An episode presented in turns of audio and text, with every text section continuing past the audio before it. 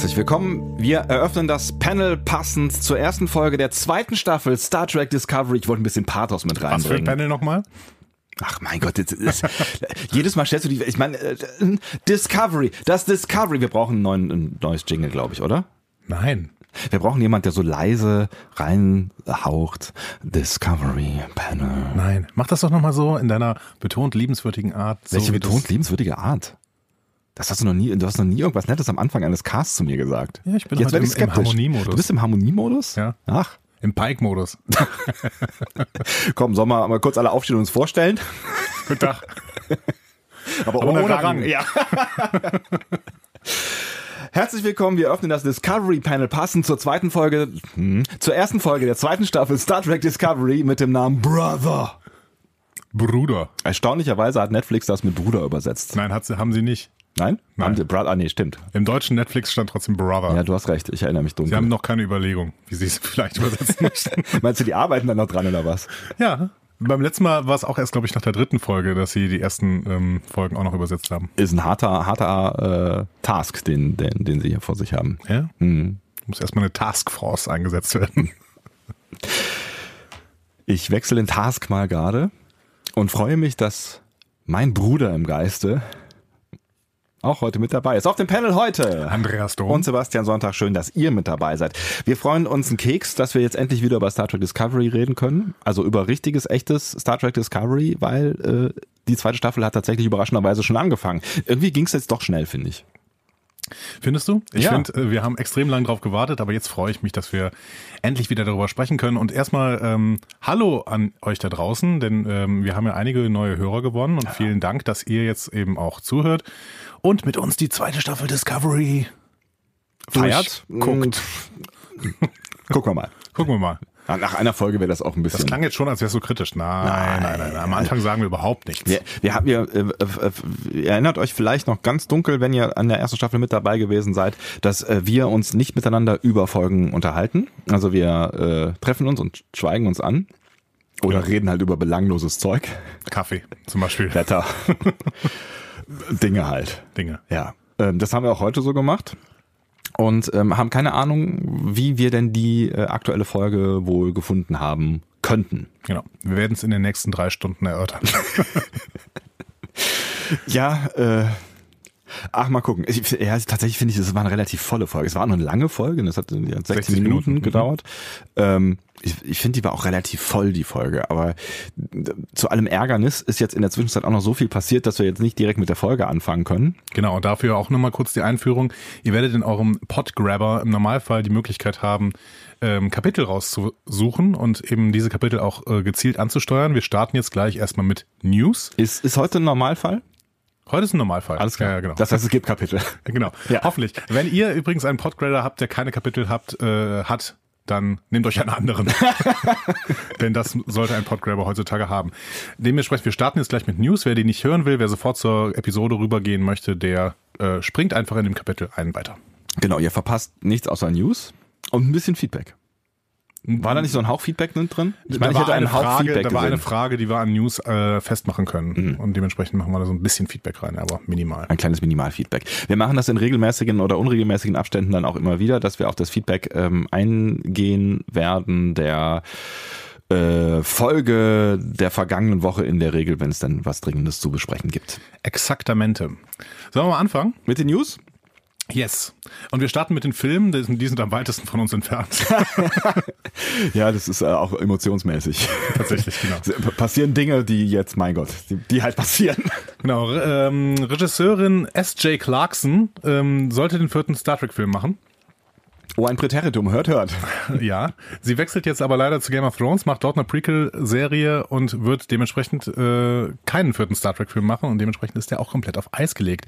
Das könnte auch das Ende dieser gesamten Kelvin-Timeline-Filme sein, wenn wenn, wenn. Also wir hatten, wir hatten eben noch das Problem, dass auch die beiden Hauptdarsteller quasi, beziehungsweise ähm, ein Hauptdarsteller und ein zumindest sehr, sehr wichtiger Nebendarsteller mit Chris Pine und Chris Hemsworth ähm, keine neuen Vertrag, Verträge unterschrieben haben, weil es einfach äh, gescheiterte Vertragsverhandlungen gab. Und wir haben jetzt noch die Frage, schafft Tarantino es, sich durchzusetzen und irgendwie seinen Film zu produzieren? Aber der legt man ja ja. auch irgendwie auf Eis, weil Tarantino noch ein paar andere Projekte hatte.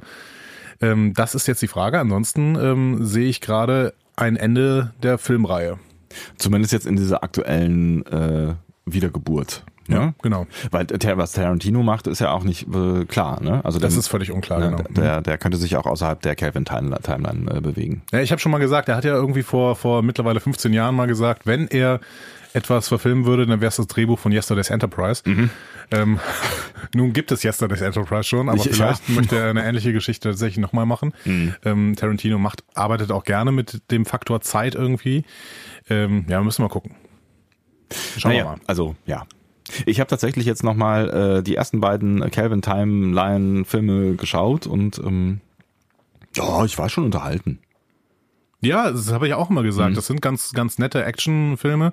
Äh, Für mich steckte halt extrem wenig Star Trek drin. Ich würde vielleicht sogar gehen bis zu null Star Trek, mal abgesehen vielleicht von äh, Ja, Referenzen und, Ja. und, und Personen und sowas, ne? Aber halt der Geist, den, den, äh, der in Star Trek drinsteckt, den sehe ich da in den Filmen eben nicht so stark. Nee. Es sind, es sind gut gemachte Actionfilme, ähm, die aber auch ja, in jedem anderen Universum irgendwie spielen könnten. Ne? Ja, ja.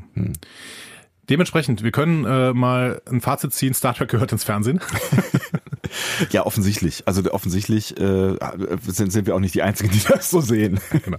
Ich bin mal sehr gespannt, weil es ja da auch irgendwie immer mal wieder dann Diskussionen zu gibt, wie das dann irgendwie weitergeht und ob die Rechtshände dann nicht vielleicht doch nochmal durchmischt werden und ob wir vielleicht dann auch irgendwann mal wieder irgendwas aus dem, was im Fernsehen passiert, in, in, im Kino erleben. Wobei, ehrlich gesagt, wir da ja auch wenig gute Erfahrungen mitgemacht haben, wenn irgendwas aus dem Fernsehen, was Star Trek hieß, ins Kino gegangen ist. Also es gibt ein paar Beispiele, die gut gelungen sind, aber es gibt auch tatsächlich eine ganze Menge Beispiele, wo man sich hätte sparen können. Die Highlights von Star Trek liegen definitiv im TV. Ja. Und ähm, ja, die, die, die Chancen, dass die Rechte eben zusammengeführt werden, sind vor allen Dingen mit dem Namen Netflix verbunden. Ja. Weil Netflix international eben sowohl die Serie als auch die Filme vermarktet. Dementsprechend kann vielleicht da der Connection Point äh, liegen. Aber wir werden sehen, was da passiert. Ähm, gucken wir uns doch mal an, was sich denn im TV tut.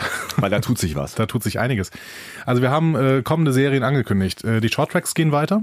Im Frühjahr gibt es animierte Shorttracks, sagt Alex Kurtzman. Wir werden sehen, was es ist. Es ist wahrscheinlich mal ähm, auszuprobieren, was denn mit äh, Animation heute im Star Trek Kosmos möglich ist. Denn es sind zwei Animationsserien angekündigt mittlerweile. Es ist einerseits Lower Decks. Ähm, da ist schon ganz klar, ähm, wer das macht. Also Michael McMahon, der auch den letzten Shorttrack ähm, The Escape Artist gemacht hat. Ähm, der wird dafür hauptverantwortlich sein und das wird so eine Animationscomedy sein. Wir werden sehen, was wir denn da zu erwarten haben. Allerdings Julia Ne- McNamara, das ist die stellvertretende Geschäftsführerin von CBS All Access, ähm, die sagt, nicht vor 2020 kommen Lower Decks. Dauert also noch ein bisschen. Genau. Aber es kommt ja auch noch ein bisschen was dazwischen. Ja. Sie meint nämlich, dass äh, die Animationen allein schon ein Jahr dauern und dementsprechend ähm, es ist noch nicht mal geschrieben. Es ist mega Piano. aufwendig tatsächlich. Ne? Also es ist irgendwie, man denkt ja immer so, ja mein Gott, man spart sich diesen ganzen Dreh-Scheiß und äh, Schauspieler und Casting und Blub und äh, Proben und so, aber äh, das ist einfach mega aufwendig, so, so Sachen zu animieren. Ne? Dann hat Alex Kurtzman gesagt, es wird eine zweite Animationsserie geben. Eine, die sich vor allen Dingen auch an ein jüngeres Publikum richtet. Ähm, Kurtzman hat natürlich immer so den, den gleichzeitigen, gleichzeitigen Blick in Richtung äh, Star Wars Franchise und äh, weiß, dass das im Star Wars Franchise ganz gut funktioniert hat, eben durch eine ähm, Animationsserie, die sich an jüngere Leute richtet, eben einen neuen Fan, neue Fanbase aufzubauen, ne, die für die Filme dann echt äh, fruchtbar ist. Ja, und warum nicht? Also wenn wir dann alle da im Endeffekt davon profitieren, dass es eben eine neue Generation von Star Trek-Fans oder Trekkies gibt.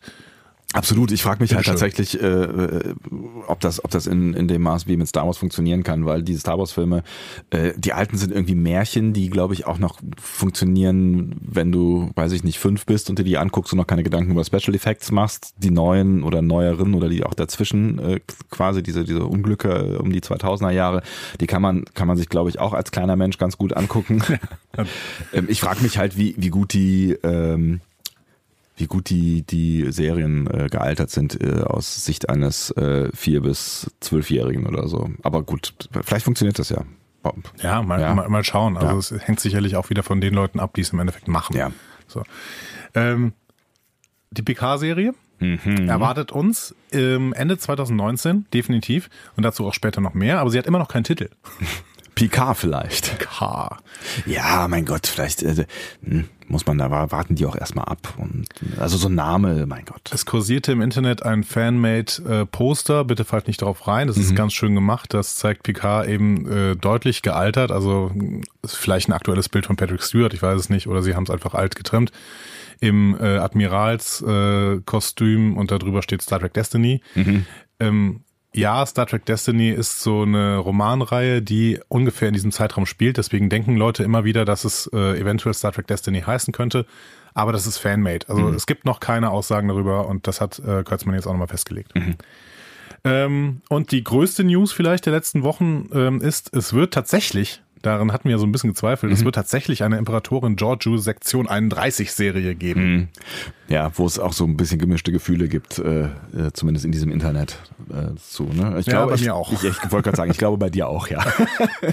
Also erstmal, sie wird nicht vor 2021 kommen. Ähm, das hat äh, Julian McNamara so zwischen den Zeilen schon mal gesagt.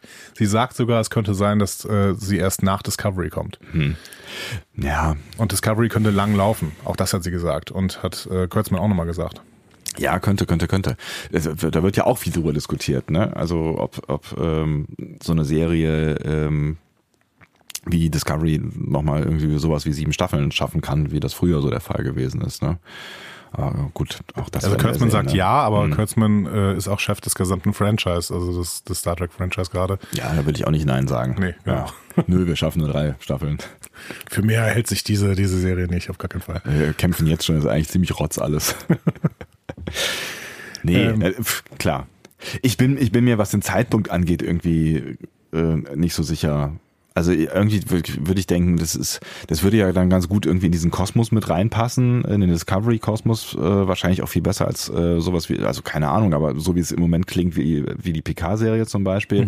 Also warum sollte man das nicht irgendwie so zwischendrin irgendwo senden? Also weiß ich nicht, zwischen Staffel 2 und 3, zwischen Staffel 3 und 4 oder was auch immer. Ähm, ja gut, dann könnte 2020 ja schon fast hinkommen, ne, oder 21 oder was auch immer. Ich weiß noch nicht, ob man das separat. Ach, ich weiß es ja nicht. Vielleicht wird das ja alles total toll und das ist alles total super. Also mein Tipp ist tatsächlich, dass sie da schon was Größeres im Auge haben mit dieser Sektion 31 äh, Imperatorin Giorgio Serie, dass die Picard-Serie, glaube ich, kürzer wird. Ich Mhm. Ja. glaube, das ist, also die haben zwar irgendwann mal gesagt, ja, es können auch wieder sieben Staffeln werden, aber es ist, ich gehe nicht davon aus. Vor allen Dingen, äh, es ist halt, Ja, Stuart dann 90 oder 95 nach, nach sieben Staffeln. muss man irgendwann mal auch mal sagen, vielleicht hält er das auch nicht mehr als Hauptcharakter durch. Es kann Aber- natürlich sein, dass sie dann, es ist ähnlich wie bei, bei äh, der, der Giorgio Sektion 31 Serie, es kann natürlich sein, dass sie die beiden großen Namen da einfach nur als, als ähm, quasi äh, Katalysator benutzen, um halt eine neue Serie vorzustellen und die dann vielleicht irgendwann nicht mehr so die große Rolle spielen. Ne? Ja, wir werden sehen. Aber wenn man jetzt mal irgendwie die, äh, die Urväter von Star Trek sieht, also keine Ahnung, Roddenberry halt ähm, oder auch DC Fontana oder sowas, die würden halt sagen, ja, von, von, von der Grundprämisse aus klingt die Picard-Serie extrem Star Trekig. Aber die Grundprämisse der Imperatorin Giorgio-Serie, ne?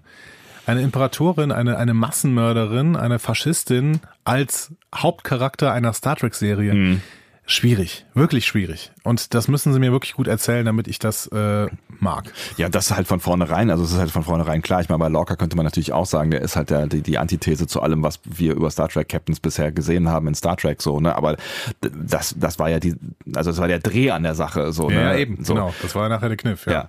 Ähm, aber in eine- in eine Serie reinzugehen mit so einer Figur, ähm, da kannst du halt dann höchstens mit vielen anderen Figuren, die dagegen halten, arbeiten. Aber keine Ahnung, was dann.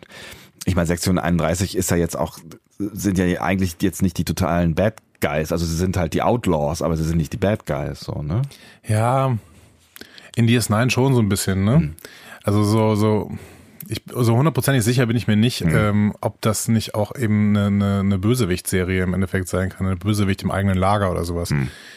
Ja, Dann, dann könnte man natürlich irgendwie gegengehen und sagen, okay, wir haben hier die, weiß ich nicht, vier Star Trek Heldenfiguren, die dagegen arbeiten. ja, aber nicht, wenn mein Zugpferd Imperatorin Giorgio ist. Ja, also, das ist schwierig. Und, und, die Zeit der Antihelden im TV ist auch so ein bisschen vorbei eigentlich. Also es ist äh, ja, vor allen Dingen musst du ja mit der Protagonistin irgendwie auch ein Stück weit, ähm, also du, du musst ja Sympathien auf, aufbauen. Also selbst ne, bei, bei Frank Underwood hat das ja funktioniert, dass das das, das Riesenarsch war äh, in der Serie, aber du trotzdem halt irgendwie, also dich hat irgendwas an ihm fasziniert, so ne? Und das muss ja, ja aber das Walter, muss ja passieren. Walter White, ja, du kannst halt genau. irgendwie connecten, ne? Ja. Ähm, aber auch wenn es eben ein Riesenarsch war, Ja. so im Endeffekt, Ja. zumindest später. Ja, aber das ist bei Imperatorin Giorgio auf jeden Fall schwierig, im Gegensatz vielleicht zu Captain Giorgio. Wir werden es sehen, aber offensichtlich äh, noch nicht so richtig äh, bald. Ja, dann ähm, gehen wir aber noch mal kurz ein bisschen mehr auf die Picard-Serie ein, Mhm. denn da gab es eine Frage und das ist so das, was du eben nanntest, ja, so ein Sch- Schnipsel-Feedback. Ja. Ne? Es gab eine Frage von, von Tao Tao ähm, zur Picard-Timeline.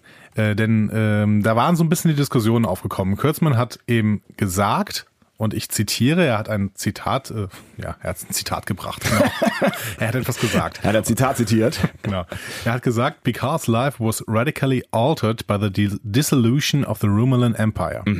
So, und dann äh, ist das Internet explodiert. Zumindest das Star Trek Internet. Ne? Ja, wer, wer kennt's nicht? Genau. Ja. Und alle haben gesagt, ja, hm, das ist ja dann Kelvin Timeline quasi. Picard spielt in der Kelvin Timeline. Ähm, so. Und ja, es hat etwas mit der Kelvin Timeline zu tun, aber nur im entferntesten. Also ähm, trotzdem spielt Picard in der Prime Timeline. Das möchte ich hier nochmal an der Stelle klar machen. Ja? Und da darf ich äh, endlich mal so ein bisschen Star Trek Experte spielen. Das ist aber ein bisschen albern. Du Das ist hast ein seit bisschen albern. Jahren hast du drauf gewartet. Jetzt kannst du endlich mal Star Trek Experte Denn, spielen. Also, wenn man mal drüber nachdenkt, Mhm. ähm, warum entsteht die Kelvin Timeline? Da versucht Nero eben in die Vergangenheit zu reisen, Mhm. um quasi äh, das zu verhindern, was dann im Endeffekt dazu führt, also Betrieb, im Prinzip Spock zu verhindern. Ja. Denn Spock ähm, hat diese, diese äh, will da irgendwas rund um Romulus, ich weiß es auch nicht mehr genau, der will irgendwas rund um Romulus regeln und dann entsteht dadurch aber eben dieses schwarze Loch, was äh, Romulus zerstört. Der So. fliegt irgendwie mit so einem kleinen lustigen Raumschiffchen voller äh, roter Materie, diese, die dann irgendwie schwarze Löcher erzeugen kann, äh, fliegt er durch die Gegend und irgendwas geht schief. Ich weiß gar nicht mehr genau, was er, was er, was seine Mission ist, aber er wollte, er wollte irgendwas Gutes machen. Ja, aber das passiert alles in der Prime-Timeline. Das passiert in der Prime-Timeline. Genau. Ja. Und das ist das Wichtige. Ähm, viele Leute haben dann noch im Kopf, ja, aber das passiert doch in der Kelvin-Timeline. Nein, in der Kelvin-Timeline wird Vulkan zerstört. Das Ja. ist der andere, der andere Punkt. Genau. Ne? So. Aber in der Prime-Timeline wird Romulus tatsächlich ähm, irgendwann ähm, irgendwann nach Nemesis, Ja. so, wird zerstört, auch durch eine Aktion von Spock. Und das will eben Nero rückgängig machen, indem man die äh, Zeit zurückreist. So, das heißt aber, in der Prime Timeline gibt es eine Dissolution of the Romulan Empire. Ja. So. Und das ist Kanon und damit müssen wir uns einfach ähm, zufrieden geben. Ja, so. das ist, ja, das hat der Film nur mal angerichtet. alles, was, alles, genau, Ja. Roddenberry hat irgendwann mal gesagt, alles, was äh, auf dem Screen läuft, ist Kanon. Ja. Punkt. So. Natürlich sind die Bücher damit ausgeschlossen und äh, Roddenberry hat irgendwann auch gesagt, ja, außer die Animated Series. so. Ja. Können wir davon halten, was wir wollen, aber auf jeden Fall ist das, was auf dem ähm, ähm, Kinobildschirm läuft, ist Kanon und dementsprechend ist Kanon, dass äh, Romulus zerstört worden ist. Und das bringt Potenzial. Das habe ich ja beim letzten Mal, glaube ich, schon gesagt. Es gibt Potenzial, zum Beispiel, dass, ähm, nee, ich glaube, ich habe es ich glaub, ich hab's auf Twitter mal eine Diskussion geführt. Es, es birgt beide, beispielsweise Potenzial, aktuelle politische Probleme im Star Trek-Kosmos zu diskutieren. Was ist denn vielleicht mit den ganzen Romulanern, die jetzt eventuell auf der Flucht sind, die eventuell eine neue Heimat suchen, die vielleicht äh, Asyl beantragen auf verschiedensten Planeten und PK muss das regeln. Also d- oder, er- oder er macht sowas wie eine Space Watch auf, ne? Ja, ja, ja, klar. Hm? Nein, äh, klar, das, das bringt natürlich, also auch was das, was das noch, noch an äh, politischen Dingen sowieso mit sich bringt. Ich meine, äh, wenn, wenn er so ein, so ein Planet hops geht, kannst du ja nicht hinterher einfach sagen, sorry. Ja. Also, ne, also wer, wer, wer wird dafür zur Verantwortung gezogen, auch wenn es ein Fehler war? Also da muss ja, ne, da steckt ja ganz viel drin. Und wen Ja. macht das Rom Romulanische Reich auch am Ende Also wenn ich dafür das richtig verstanden habe, dann äh, wäre die Schuldfrage vielleicht mehr äh, ja uninteressant, weil äh, Romulus eh von einer Supernova zerstört worden wäre und äh, Ah, ja, Spock genau. hat das So- quasi, ah, so war quasi das. nur beschleunigt Ja, ja, dadurch, dass er richtig. irgendwie ein äh, schwarzes Loch geschaffen hat. Richtig, Ne? so, war das. Ja, ja, ja, genau. Und er wollte eigentlich die Supernova in diesem schwarzen Loch versenken. Ne? Also er wollte, so, ja, ja, genau. genau. Hat er halt nicht geschafft. Nee, ja. Ähm, die Frage ist jetzt ähm, von, von Tao Tao, also das zitiere ich jetzt mal von Tao Tao.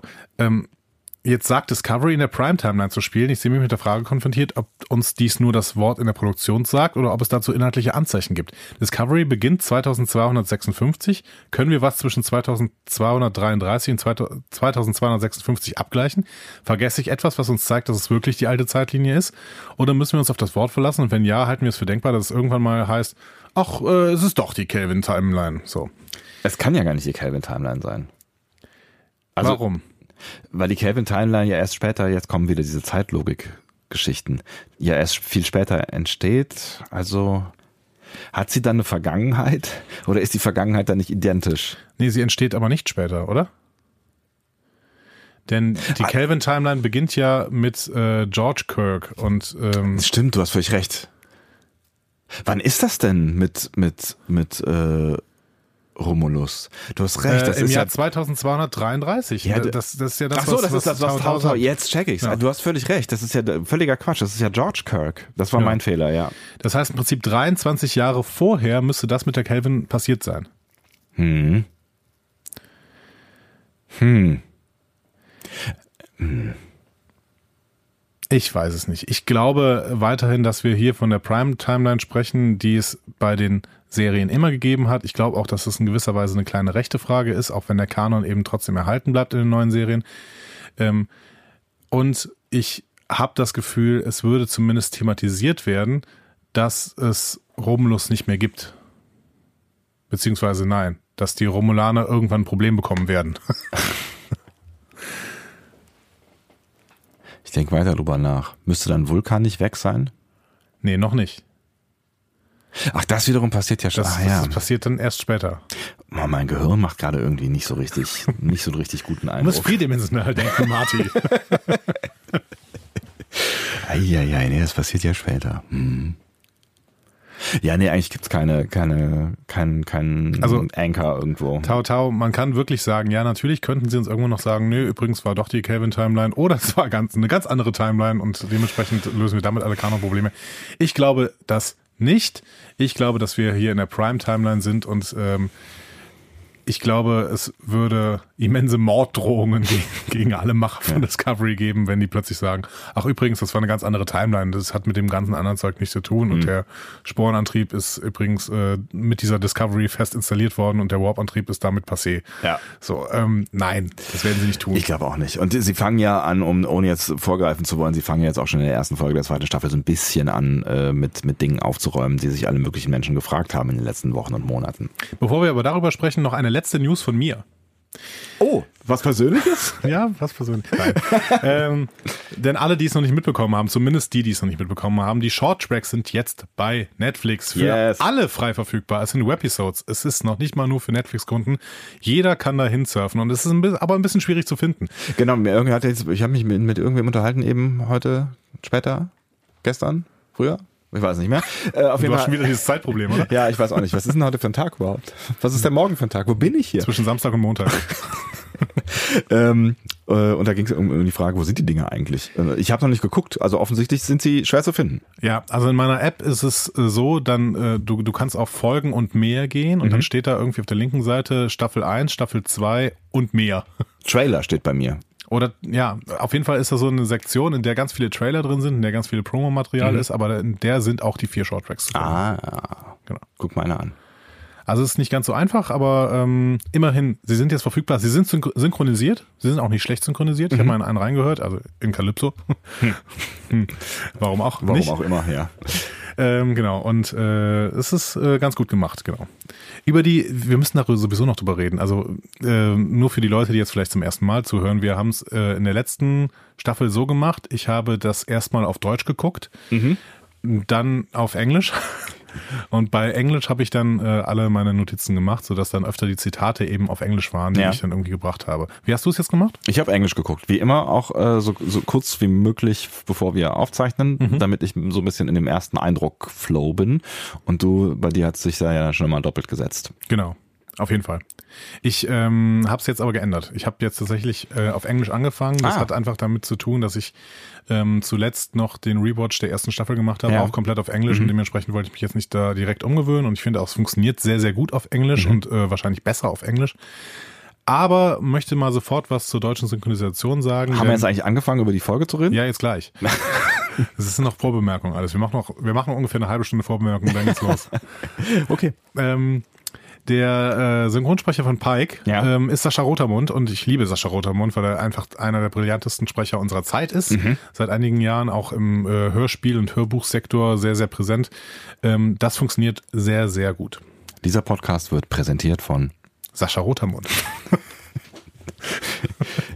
Gut. Ja. Ja, genau. Ähm, dementsprechend, ihr könnt es euch auch auf Deutsch anhören. Wir ähm, werden aber ganz oft auch über die englischen Zitate sprechen. Inhaltlich sollte grob das Gleiche passieren. Ich glaube, es ist nicht mehr so wie früher. Stimmt. Ja, Regie Ja, wir fangen an. der Folge. Wir fangen an. Oh, es wird aufregend. Also erstmal die Folge ist vom äh, Writers Room geschrieben worden. Äh, da äh, stehen vor allen Dingen äh, Alex Kurtzman und Brian Fuller als Creator quasi fest und äh, als Schreiber sehen wir hier äh, Ted Sullivan, der quasi der Hauptschreiber im Writers Room ist, zusammen mit äh, Gretchen Burke und Aaron Harberts. Die sind mittlerweile die geschassten äh, Showmaker der Showmaker, nennt man das so? Nein. Weiß nicht, Showmaker ist Showrunner. Showrunner, Showrunner. Showrunner, Showmaker, Showrunner. Die mittlerweile geschassten Showrunner, ähm, die die ersten fünf Folgen auf jeden Fall aber noch zu verantworten haben. Ach ja, das sind Dinge, über die ich gar nicht nachdenken möchte. Ja. Egal, ja. Äh, Regie, Alex Kurtzman. War relativ lange schon klar, ne? So, äh, muss ich jetzt fragen, Sebastian, was, woher kennst du denn Alex Kurtzman? Ich habe den Namen schon mal gehört. Der macht irgendwas mit Star Trek, glaube ich. Diese neue Serie. Hm? Und diese andere neue Serie. Alles. Hm. Und diese, diese eine neue Serie. Alex Kurtzman ist der absolute Chef des äh, Star Trek Franchise und äh, damit, Guck mal, ich kenne einen Namen. Ist das nicht toll? das ist unglaublich. Damit quasi äh, Nachfolger von Rick Berman, könnte man sagen, so ein bisschen, weil Ja. Rick Berman quasi für, ähm, also zumindest Ende der 90er, Anfang der 2000er, für alles verantwortlich war, was es da so gab. Ja, in dieser großen, großen Star Trek-Zeit eigentlich, ne? Also, Genau. wo wir ja schon darüber diskutiert haben, ob das jetzt möglicherweise eine zweite große Star Trek-Zeit äh, werden kann. Also von der Quantität definitiv. Frage ist, ob die Offensichtlich. Qualität es hält. Genau. Ja. Ähm, für Alex Kurtzman ist das erst die, der, der fünfte Regie-Credit überhaupt. Zuvor hatte er eine Folge von äh, Alias gemacht. Hast du die gesehen, die Serie? Nee. Nie, ne? Du? Okay. Nee, ich auch nicht.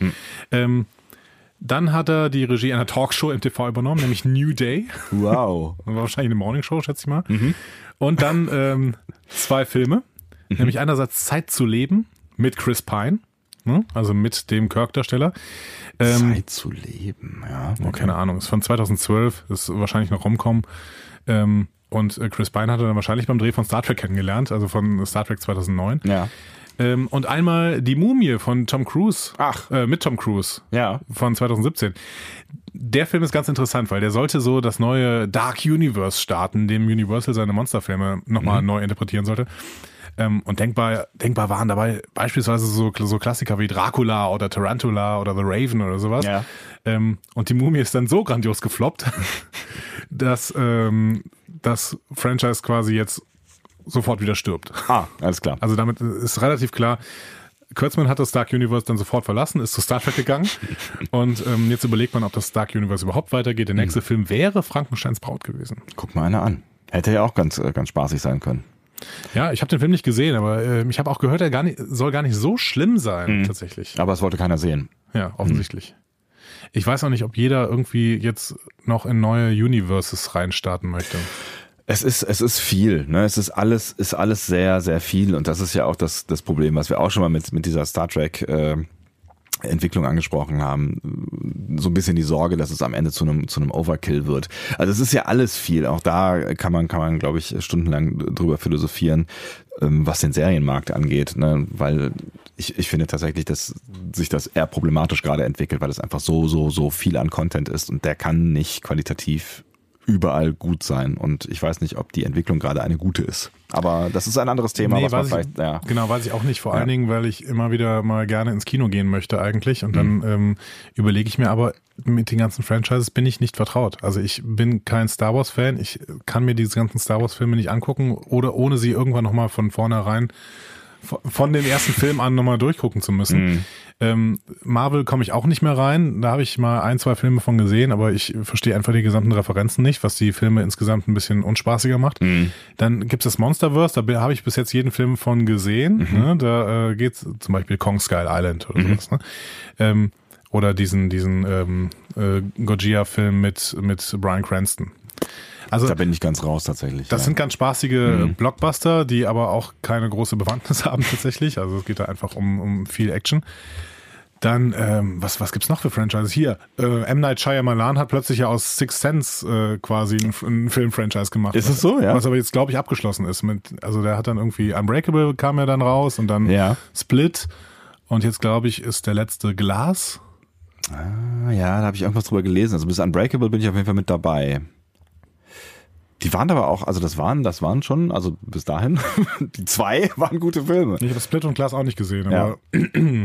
keine Ahnung, ich finde, Shyamalan ist nicht der schlechteste Regisseur, aber ich finde es halt schwierig, wenn du irgendwie in diesen in Kino, äh, ins Kinoprogramm guckst und denkst, ja, hier sind jetzt 50 Prozent der Filme kann ich nicht gucken, mhm. weil ich die, weil ich die Vorgeschichte nicht kenne und die anderen 50 Prozent sind langweilig. Ja, das ist ein Problem, das, das, das stimmt schon. Ähm, wobei ich denke, also ich gehe jetzt gar nicht mehr mal so super häufig ins Kino und ähm, ich finde, es laufen auch genug gute Filme auch zwischendrin an, aber du hast völlig recht, da geht, da wird ja einfach auch sehr viel Kohle gebunden und damit halt auch Energie und äh, damit werden halt keine anderen Filme gedreht, so, ne? Und vielleicht habe ich wieder ein Infrastrukturproblem. Ich lebe auf dem Land, das heißt, die ersten Kinos, die ich bekomme, sind irgendwelche Cineplex, Cinestars. Ja, da mhm. laufen auch die kleinen Filme nicht. Ja. Ne? Also da, dafür musst du halt äh, in die Stadt fahren ja. und ähm, ja, das ist dann halt wieder ein bisschen weiter für mich. Schwierig. Okay. Sollen wir mal in die Folge reinstarten nach äh, 57 Minuten? Warum eigentlich nicht? Wir machen das ganz kurz. Wollen wir mit dem Fazit direkt anfangen? Quatsch. Nein, lass uns ja, gerne. Ich habe ich hab tatsächlich überlegt, äh, ob ich mit irgendwelchen Vorbemerkungen anfange. du hast schon Vorbemerkungen gemacht und dann kamen nach den Vorbemerkungen Vorbemerkungen. Ja, aber ähm, also so Vorbemerkungen jetzt zum Inhalt dieser Folge. Ähm, hm.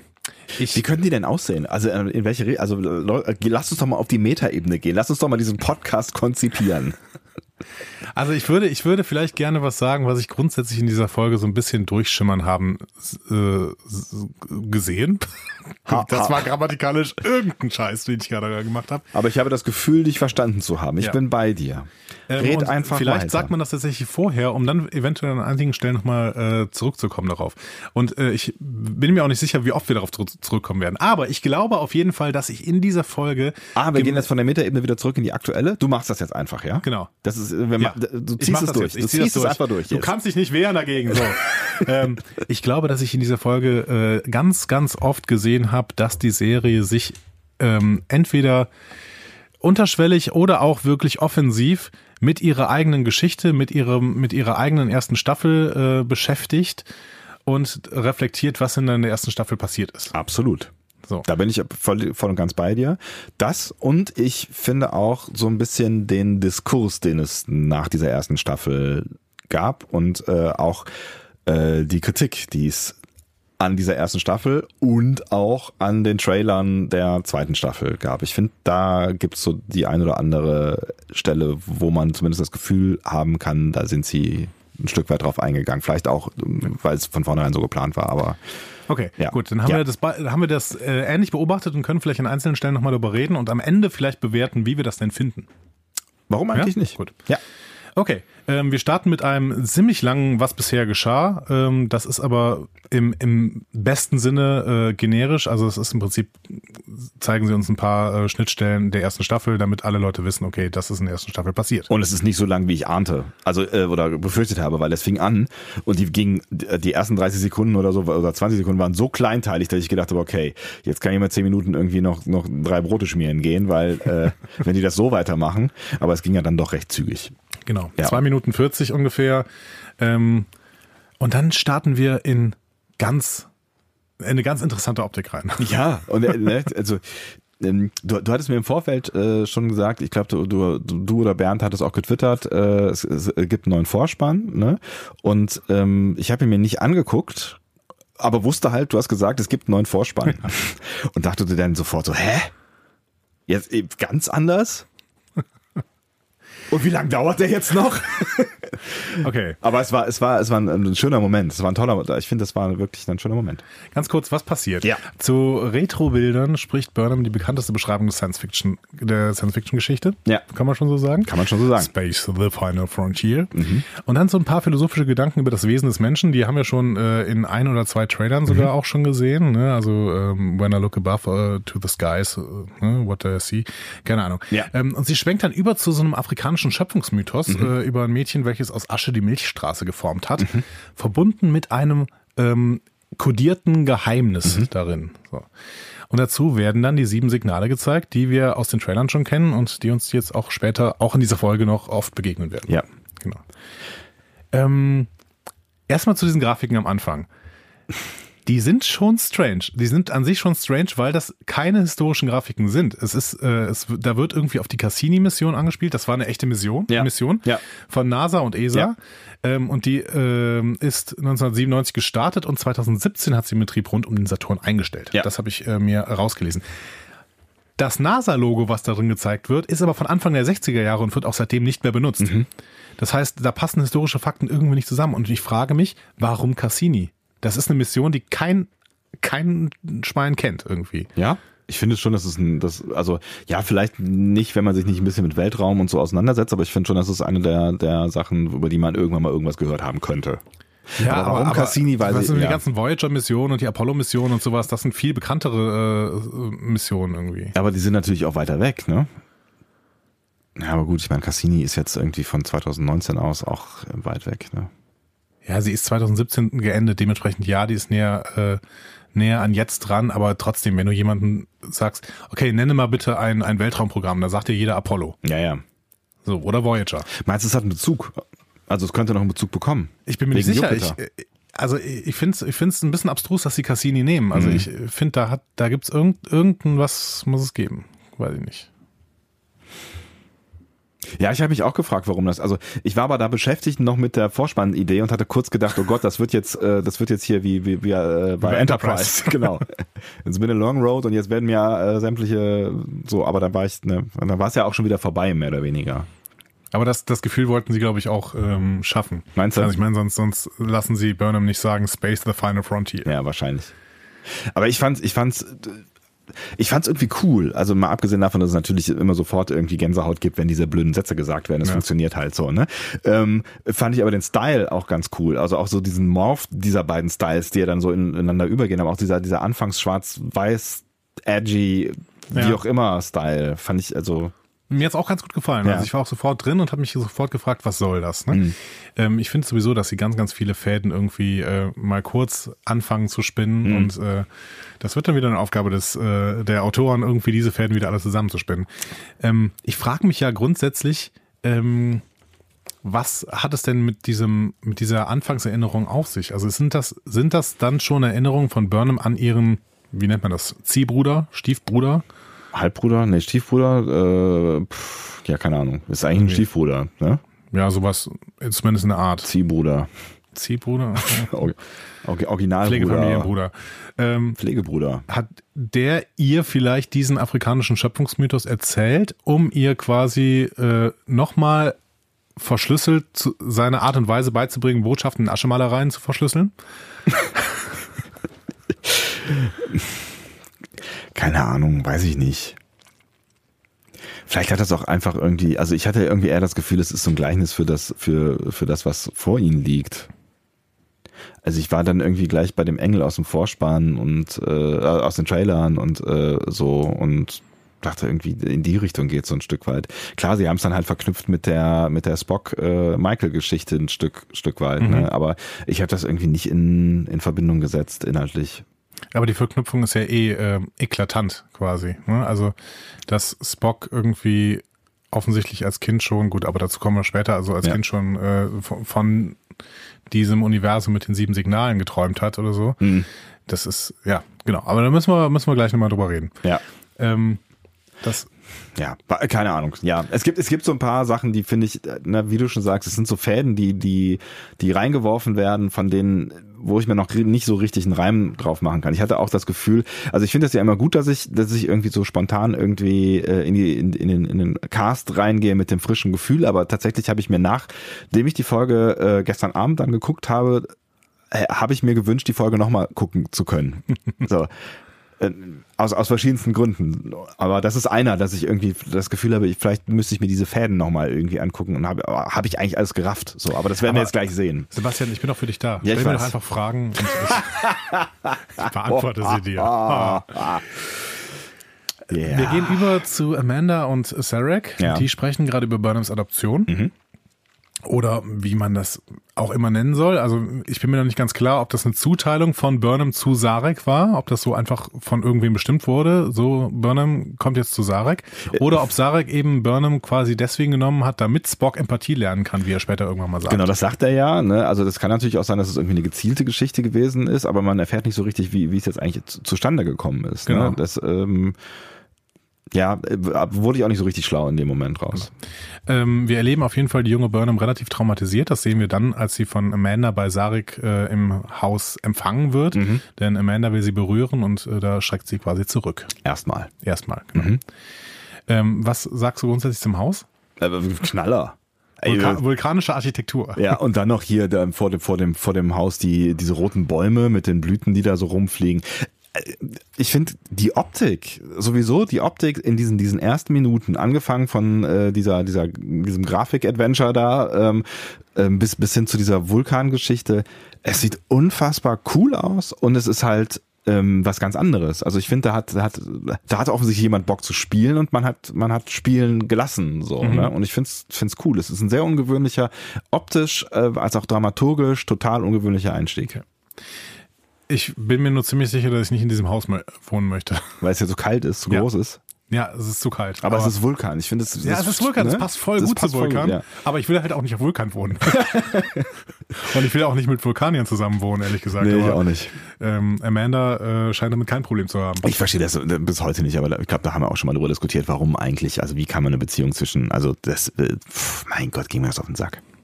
Ja, das funktioniert irgendwie nicht so richtig. Nee. Aber ähm, Gut, hier funktioniert es aber trotzdem, ne? weil, weil ähm, Sarek spielt halt den Elder Statesman, der die ganze Zeit hinter, da, dahinter steht und Amanda versucht dann irgendwie die Emotionen reinzubringen und ja. das scheint ja auch deren Aufgabenverteilung grundsätzlich zu sein. Ja. Ähm, Amanda und Sarek connecten dann erstmal Burner mit Spock. Also versuchen es. Versuchen es. Es, es, es, klappt nicht so, genau. so super gut. Little, Little Spock ist nicht so richtig amused, der malt mich gerade. Ne? Mhm. Und wie wir später erfahren, unterdrückt er damit seine Emotionen. Das mhm. heißt, offensichtlich hat er gerade in diesem Moment irgendwelche Emotionen, die er versucht zu kompensieren. Ja. Ne? Vielleicht auch darüber, dass er wusste, dass äh, Burnham ähm, ja. kommt. Genau. Also, dass er quasi eine, eine unfreiwillige Schwester bekommt. Genau. Und dann also wie im Move des Afri äh, dieses afrikanischen Schöpfungsmythos, den Burnham uns eben noch erzählt hat, schleudert Spock Burnham seine Emotionen entgegen. Also mhm. quasi er nimmt die Asche, schmeißt sie hoch und also es ist dann äh, ein virtuelles Holo-Asche. Genau. und ähm, in, in Form eines furchterregenden Drachen. Ja. Hm? Ähm, Burnham will ihm trotz ihrer Angst, man sieht ihre, ihre Angst an, auch gut gemacht, finde ich, von der, von der jungen Schauspielerin. Ja, Die haben wir übrigens schon in The Vulcan Hello gesehen, mhm. ne, auch. Ähm, ist halt jetzt auch ein Jahr älter geworden. Ähm, sie will ihm trotz ihrer Angst die Hand geben, mhm. äh, doch er schlägt die Tür zu. Ja. Kleiner, eifersüchtiger Vulkanier. Vielleicht. Der seine Emotionen definitiv noch nicht im Griff hat. Nee. Ja, es ist, äh, es, ja, wird uns, also auch das wird uns ja noch äh, eine Weile begleiten und hat uns ja auch schon äh, ja. begleitet in der einen oder anderen äh, vergangenen Folge. Aber es ist natürlich irgendwie ganz spannend, dass da offensichtlich ein Konflikt jetzt gezeigt Also wir hatten uns das ja auch schon irgendwie überlegt, dass dann äh, Konflikt äh, gezeichnet wird, weil es ja auch irgendeinen Grund haben muss, warum ähm, Spock nie wieder über Michael spricht, dann in den darauf folgenden Jahren. Ja. Ne? Aber liebe Trekkies da draußen, mit mhm. eurem, mit eurem Hate gegenüber die, der Interpretation von Spock. Spock war nie, nie, niemals der Vorzeigevulkanier. Nee, nur wirklich nicht. Spock Ja, ist ja. Halbvulkanier. Ja. Das ist, und das ist in seiner Geschichte immer schon drin. Der kämpft auch mit seinen Emotionen und äh, kriegt sie auch nicht immer in den Griff. Und das ist immer schon in Spocks Geschichte drin. Deswegen verstehe ich nicht, wie man das, wie man das kritisieren kann. Hm, weiß ich auch nicht. Also, also schon, schon einfach in der Original Series, ne? Also pff, da, da gibt's ja genug Struggle-Folgen. Ja, genau. Ja. So, das nur mal dazu zu Ja. sagen. Ähm, ja, mit dem Zuschlagen der Tür werden wir dann auf die Discovery geworfen. Wir sind wieder da. Wir sind wieder da. Finally. Ja. Man versucht gerade den Zustand der Enterprise zu erörtern. Die ist nämlich offenbar offline. Ähm, also wir setzen genau da an, wo die zweite Staffel quasi aufgehört hat. Genau, es gibt nochmal so einen, klei- so einen kleinen, bisschen, also neu gedrehten, offensichtlich äh, quasi Übersch Überschnitt von dem, was wir am Ende gesehen haben. Ähm, wo dann nochmal identifiziert wird, was ist denn das für ein Raumschiff, da ist irgendwie, da kommt ein Notfallsignal äh, und dann kommt ja dieses äh, 17 und 01, klar, ne, das ist die Enterprise. So. Und plötzlich kommt dann aber doch ein Funkspruch. Commander Christopher Pike will mit seiner mit seinem äh, seiner Chefingenieurin, ich glaube, das wird auch da schon gendergemäß äh, gesagt, und seinem Wissenschaftsoffizier an Bord kommen. Und Burnham soll äh, die drei dann mit Saru begrüßen, sagt Saru. So. Ähm, doch vorher muss sie dann noch kurz mit Papa über das reden, was sie da erwartet. Ja, der ja dabei ist, weil er eigentlich irgendwie nach Vulkan fliegen wollte, ne? Genau. Also, sie wollten alle nach Vulkan fliegen.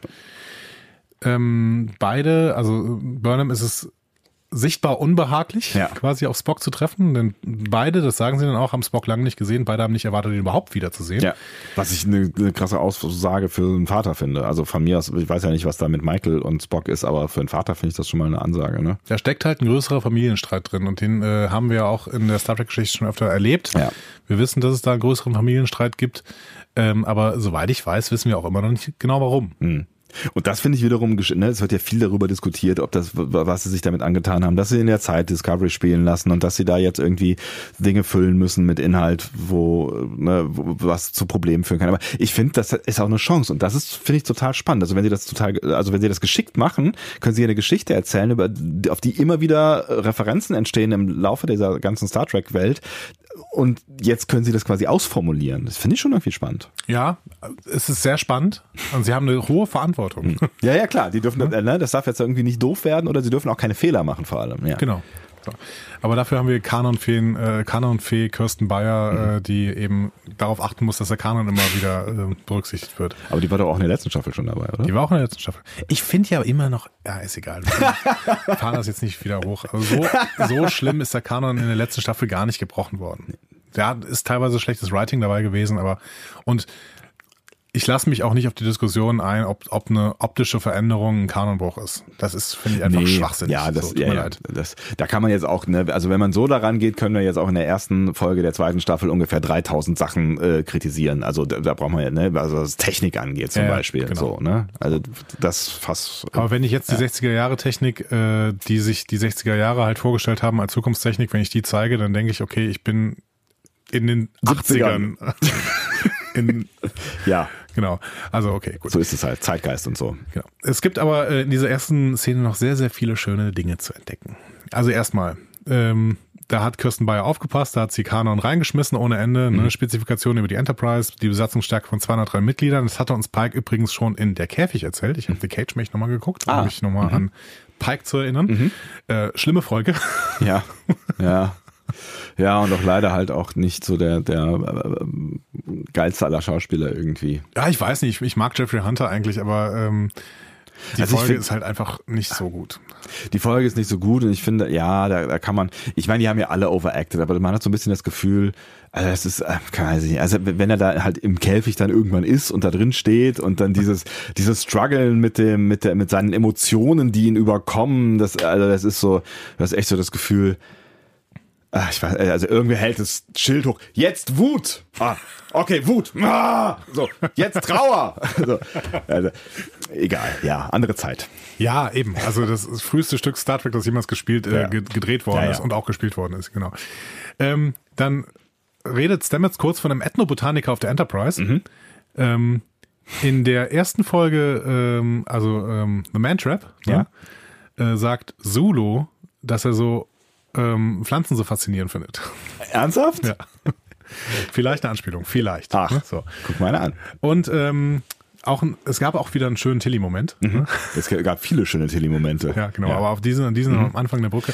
Sie ist immer noch so, dass sie das Offensichtliche ausspricht, einfach um zu reden. Ja. ja, okay, hier waren dann die ganze Zeit Störgeräusche und äh, dann plötzlich nicht mehr. Deswegen klang ich plötzlich sehr laut. Ja. Ähm, Weil sie halt irgendwas reinbrüllt und dann ne, genau. die Störgeräusche. Morsecode. Ja. Ja, sehr schön. Ähm, und dann geht's ins Intro. Ins neue Intro, Klammer Ins neue Intro. Das nicht genau. schwarz-weiß ist und nicht mit äh, Space, The Final Frontier anfängt. Was ist dir aufgefallen?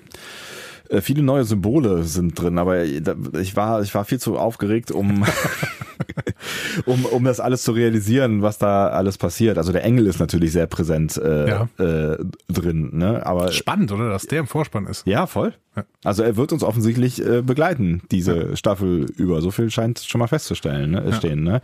Aber es sind viele andere Dinge, die an mir vorbeigezogen sind, die du mir jetzt alle erzählen wirst. Nee, wie zum Beispiel. Ich, äh, ich bleib, ich bleib relativ allgemein. Es gibt einige Neuerungen, weniger abstrakte Formen.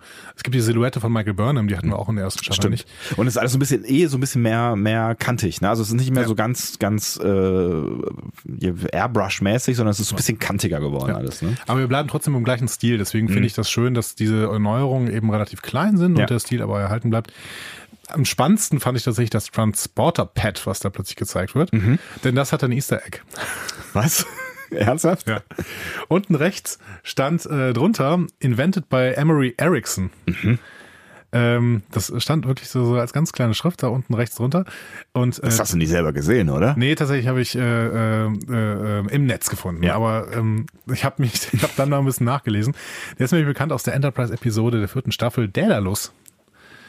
Ähm, und die Geschichte ist, ähm, der hat 2110 seine erste Transporterplattform fertiggestellt, mhm. das dann einige Jahre später ähm, ähm, bei einem Selbstversuch für den Biotransport getestet. 2139 versuchte die Technologie zu erweitern, mhm. indem er mit Versuchen für einen Subquantentransporter startet, dieser Emery Erickson. Mhm. Und bei diesen Versuchen verliert er seinen Sohn, weil er den mit einsetzt für die Testreihen. Ups. Ähm, und 2154 will er mit Hilfe von Jonathan Archer an Bord der Enterprise seine Versuche zur Fertigstellung des Subquantentransporters fortführen. In Wirklichkeit aber, und das wird in dieser Episode erzählt, will er seinen Sohn, der nur noch als Energiewesen existiert, rematerialisieren. Das äh, funktioniert nicht und er muss dann sich mit dem endgültigen Tod seines Sohnes abfinden. Und das wird in Daedalus erzählt. Das heißt, Emery Erickson gibt es halt wirklich auch nur im Star Trek Kosmos mhm. und nur in dieser einen Episode. Kommt er vor. Ja. Und hier wird dieses Easter Egg quasi jetzt in den Vorspann gepackt. Nicht schlecht. Auch wieder eine schöne äh, Kanon-Geschichte, mhm. äh, finde ich. Ich habe gerade mal zwischenzeitlich nach Bildern gegoogelt, um mir irgendwas, was in meinem Kopf ist, vielleicht wieder zu aktivieren, aber es passiert noch nicht so richtig viel. Okay, schreiben ja, wir, mal auf die Liste. Zu, zu wenig bei Enterprise drin, aber ich glaube, ja. Daedalus war auch keine so richtig gute Episode. Mhm. Ähm, ja. Egal. Aber schön. Schöne Anspielung. Ja. Genau. Schöner Vorspann. Es hat großen Spaß gemacht, ich habe zu diesem Zeitpunkt schon wieder das, das Gefühl gehabt, ah, schön, ich bin, ich bin da, ich bin zu Hause. Ja, schon irgendwie, ne? Also, ja. Also ich merke immer wieder, dass ich die Serie einfach gern mag. Ich mag sie auch. Das habe ich auch gedacht, nochmal irgendwie. Also ich habe ähm, allein dadurch, dass, ne, wir haben ja schon irgendwie in der vorletzten Folge so ein bisschen drüber gesprochen, dass wir uns beide freuen, allein dadurch, ähm, dass wir uns, uns so freuen. Also ich habe wirklich dann in, im, im Sofa gesessen, im Sofa mittendrin und, und war ein bisschen nervös und habe mich wirklich gefreut. Ja. Schön war's. Und dann kommen wir sofort zu unseren beiden äh, Lieblingen, Saru und Burnham. also Mitlieblingen. Ja. Und äh, sie, sie äh, laufen zum Transporter rum und feixen auf dem Weg so ein bisschen. Mhm. Ne? Und ähm, es, also, schöner, schöner Moment auch wieder. Ich finde, das ist, das ist so der Anfang ähm, oder das ist das erste Indiz für so ein bisschen diesen neuen Ton, den man jetzt irgendwie hat. Ne? Es gibt so, ein, so ein bisschen einen neuen Ton in, in äh, Discovery. Ich weiß nicht, ob es das an der Folge liegt, aber das ist so der erste Moment, wo ich gedacht habe, aha, wie reden die denn miteinander? Und dieser neue Ton, der zieht sich so ein bisschen durch diese Folge. Sie reden, finde ich, ähm, an dieser Stelle mhm. fand ich den Humor, den sie da reingebracht haben, halt authentisch. Wie wenn zwei Freunde miteinander reden und ja. halt sich so gegenseitig so ein bisschen aufziehen. Ne? Natürlich behalten die das Protokoll und sind äh, sehr förmlich, mhm. was ihre Anrede angeht. Ne? Ja. Aber sie um es mal salopp zu sagen, sie verarschen sich halt so ein bisschen. Ja, ne? ja. Was wiederum irgendwie auch bemerkenswert ist, weil die ja einiges miteinander durchgemacht haben in der in der letzten ähm, Staffel. Also beidseitig haben sie sich schon auch enttäuscht und wurden enttäuscht und so, ne? Und wir wissen ja auch, dass es da so, so schon auch eine, eine Basis von Eifersucht äh, gegeben hat zwischen den beiden, also vor allen Dingen von Sarus Seite. Ähm, aber klar, wo auch Eifersucht stattfinden kann oder nur da, wo Eifersucht stattfinden kann, da gibt's halt auch irgendwie eine Emotion, die die beiden zusammenhält. Und da hat man halt irgendwie Ja. jetzt das erste Mal so richtig das Gefühl, die, die sind wieder, die sind wieder beieinander, so, ne? Ja, genau. Und das versucht uns, glaube ich, diese Serie immer wieder äh, schön zu zeigen. Was wir gleichzeitig hier noch als letzten Punkt haben, ähm, ist äh, ein Verweis auf den Shorttrack The Brightest Star. Ja. Ne? Denn äh, ähm, Burnham sieht Spock von sich ebenso weit entfernt wie Saru, seine Schwester Sirena. Genau. Und da ist der Punkt, wo wir dann überlegt haben, mal gucken, ob diese Shorttracks eine Bedeutung haben werden. Für die, die sie nicht gesehen haben, ist der Kommentar wurscht. Für die, die den dann gesehen haben, die wissen halt, äh, wovon er redet. So, Genau. Ne? Die haben Ja. ihn kennengelernt. Und damit funktioniert natürlich aber auch diese Analogie, die Burnham da aufmacht, äh, ein bisschen besser. Ne? Ja, das Weil, stimmt. Ähm, Ja, da, nur dadurch wissen wir halt, wie unmöglich es ist, dass, dass Saru sie jemals wieder sieht. ich meine, Burnham weiß das natürlich nicht. Ja. Dementsprechend funktioniert die Analogie natürlich dann doch nicht so Funktioniert gut. nur in unserem Kopf am Ende. Aber in unserem Kopf Ja. funktioniert sie ziemlich gut, ja.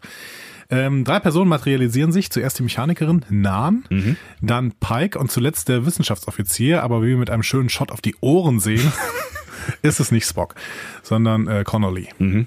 Genau. ja, alle irriti- irritiert erstmal. Alle irritiert, aber ähm, Pike äh, übernimmt die Szene und gibt sie dann bis zum Oh. Ende der Folge nicht mehr los. Genau, übernimmt die Szene und mal eben die Discovery gleich im ersten. Hallo, ich hätte gerne dieses Schiff. So geht's Genau. ja eigentlich los, ne? Genau. Alle Notfallregeln sind diesbezüglich erfüllt, also geht's los. Ja. Ähm, hier auch in diesem Gespräch wieder sehr, sehr schön. Im Deutschen sagt Pike, da wo ich herkomme. Ähm, Im Englischen ist es schöner. Da sagt er back in Mojave. ja, ich habe extra geguckt, wie man das auf Englisch ausspricht. Ja. Äh, back in Mojave. Äh, und in der Käfig wurde erzählt, dass er aus der Stadt Mojave in California kommt. Äh, da wurde ihm übrigens auch eine Illusion der Stadt gezeigt, wo er mit, dann, mit dieser Illusionsfrau dann ein Date hat. Ja. Ich, ja, ich erinnere mich dunkel. Ähm, ja, der erste Auftritt Pike. Was sagst du? Ich fand's, ich fand's, also ich fand ihn ja im Trailer schon gut. Und ähm, ich glaube tatsächlich bei aller Kritik, die es ähm, auch äh, in der Welt äh, da draußen, der großen weiten Welt gab, ähm, ist Pike durch die Trailer mit am besten weggekommen, glaube ich. Und er hat mir in der ersten Szene schon echt ganz gut gefallen. Ich, ich fand es tatsächlich krass, dass der so sofort halt irgendwie, äh, ohne groß Hallo zu sagen, sagt so, äh, so läuft's jetzt und ich bin jetzt der neue Chef. Tschüss, Saru. So, ich meine, Mann, der macht das ja auf eine halbwegs nette Art und Weise, ähm, aber er macht halt direkt klar, so was Sache ist und jetzt müssen wir irgendwie was tun. Und da hatte ich schon kurz so das so ein kleines Lorca-Gefühl so am Anfang, so aha, der ist schon auch offensichtlich ein harter Hund, aber das das löst sich ja sehr schnell auf durch seine doch eher kumpelhafte witzige Art. Also ich fand den ersten Auftritt schon gut. Aber genau das, genau an dem Punkt würde ich ansetzen. Das ist eine super heikle Situation. Ja. Vor allen Dingen, weil er die Vorgeschichte kennt. Ja. ne? Ja, also ja. ist die, die, die schwierigste Situation überhaupt. Okay, der kommt jetzt dahin und übernimmt die Discovery und niemand kennt den. Also man kennt den Ruf. Ja. Ne? Ähm, äh, Saru hat auch Pike schon mal auf einem Transporter-Pad gelesen. Damals, als er sich überlegt hat, wer sind denn die äh, besten Ja. Captains, die die Sternflotte jemals gesehen hat. Äh, ich glaube, in, in Choose Your Pain war es. Ne? Ja, kann, ja, ja, Genau. Und ähm, diese heikle Situation löst Pike mit Charme und dem bestmöglichen Einfallsvermögen oder Einfühlungsvermögen. Die meistert er brillant. Und er thematisiert es ja auch. Er sagt ja auch, ne, das ist gerade eine beschissene Situation und ich weiß, wo er herkommt und so. Aber ich mache es jetzt so kurz wie möglich und äh, sag's direkt heraus, äh, ich bin hier, um das Schiff zu übernehmen. Ja, aber so, gerade ne? dadurch, ja. dass er dieses Verständnis äußert, Ja. funktioniert es. Ja. Und, äh, ha, und bei, bei dem Schauspieler habe ich, also ich habe ja schon äh, in dem Moment gesagt, wo Anson Mount gecastet worden ist. Ich kannte ihn aus Hell on Wheels. Ja. Das war zwar keine besonders gute Serie, aber dieser Schauspieler, der passt. Ja. Der kann das und der bringt's genial rüber. Auch wenn er bei, bei Hell on Wheels war er knatterig. Ne, so. Aber der hat, eine, der hat eine Präsenz, die eben Jason Isaacs nicht viel nachsteht. Ja. So, das ist super. Und offensichtlich, also ohne jetzt zu weit vorgreifen zu wollen, hat, ist er auch gar nicht so schlecht geschrieben, weil so wie, wie er handelt, äh, ist, er- ist, er, ist er sehr Star Trekig, sehr korrekt, ähm, aber nicht zu ernst. Und das finde ich ist, wie wir, wie wir jetzt in, in vielen Szenen noch sehen werden, eine, eine sehr hilfreiche und, und coole Mischung irgendwie. Genau, dann können wir vielleicht auch nachher nochmal an, einer, an anderen Szenen drüber Da sprechen. werden wir wahrscheinlich in vielen Szenen auch drüber sprechen. Ähm, auf dem Weg zur Brücke staunt Nan dann ein bisschen so über Discovery. Und das soll schon was heißen, denn immerhin ist sie Chefingenieurin der Enterprise. Ja. Ähm, ne, und äh, wenn sie dann über die Discovery staunt, dann scheint die äh, Discovery schon weiterhin auch wirklich äh, State of the Art zu sein. Offensichtlich, So. ja. Ähm, übrigens, der, der von Jeffrey Hunter in The Cage gespielte Pike war ja schon ein ziemlicher Sexist. Zeitgeist?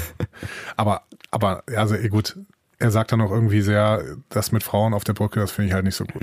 So, muss, halt so ein muss, alter- muss ich mich dran gewöhnen. So, ne? ähm, gut, dass sie das hier ein bisschen angepasst haben. Ja. Ne?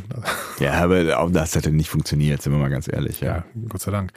Aber was ich noch nicht so ganz geche- gecheckt habe, wo du gerade die Discovery ansprichst und State of the Art und so weiter, und es wird ja hinterher auch dann nochmal äh, in, in, einer, in einer Szene äh, thematisiert, warum die nicht beim Krieg mitgemacht haben und dass sie auf ihre Fünfjahresmission planen, bla bla bla, aber es ist ja das, das Vorzeigeschiff der Sternflotte und so weiter.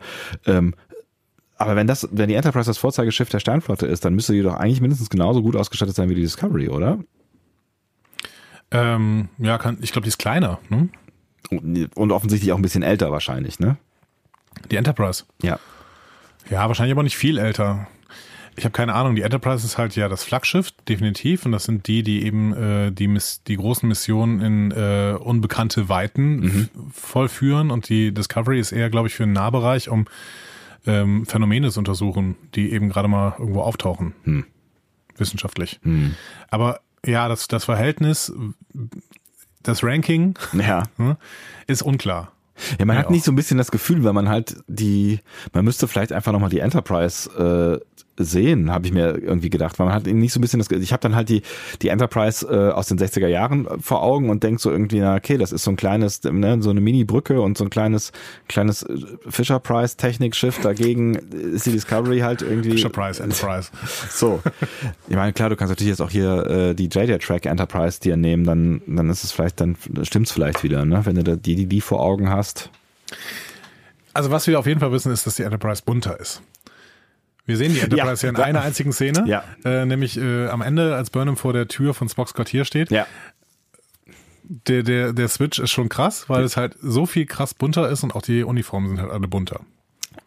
Wo wir eigentlich schon fast bei einer meiner Lieblingsanspielungen sind, aber ja. Genau, das kommt ja jetzt quasi. Ja, genau. ne? Also Pike weist äh, Nan erstmal so mit einem Bibelzitat zurecht, ne? du sollst dich begehren des nächsten Raumschiffs oder Ja.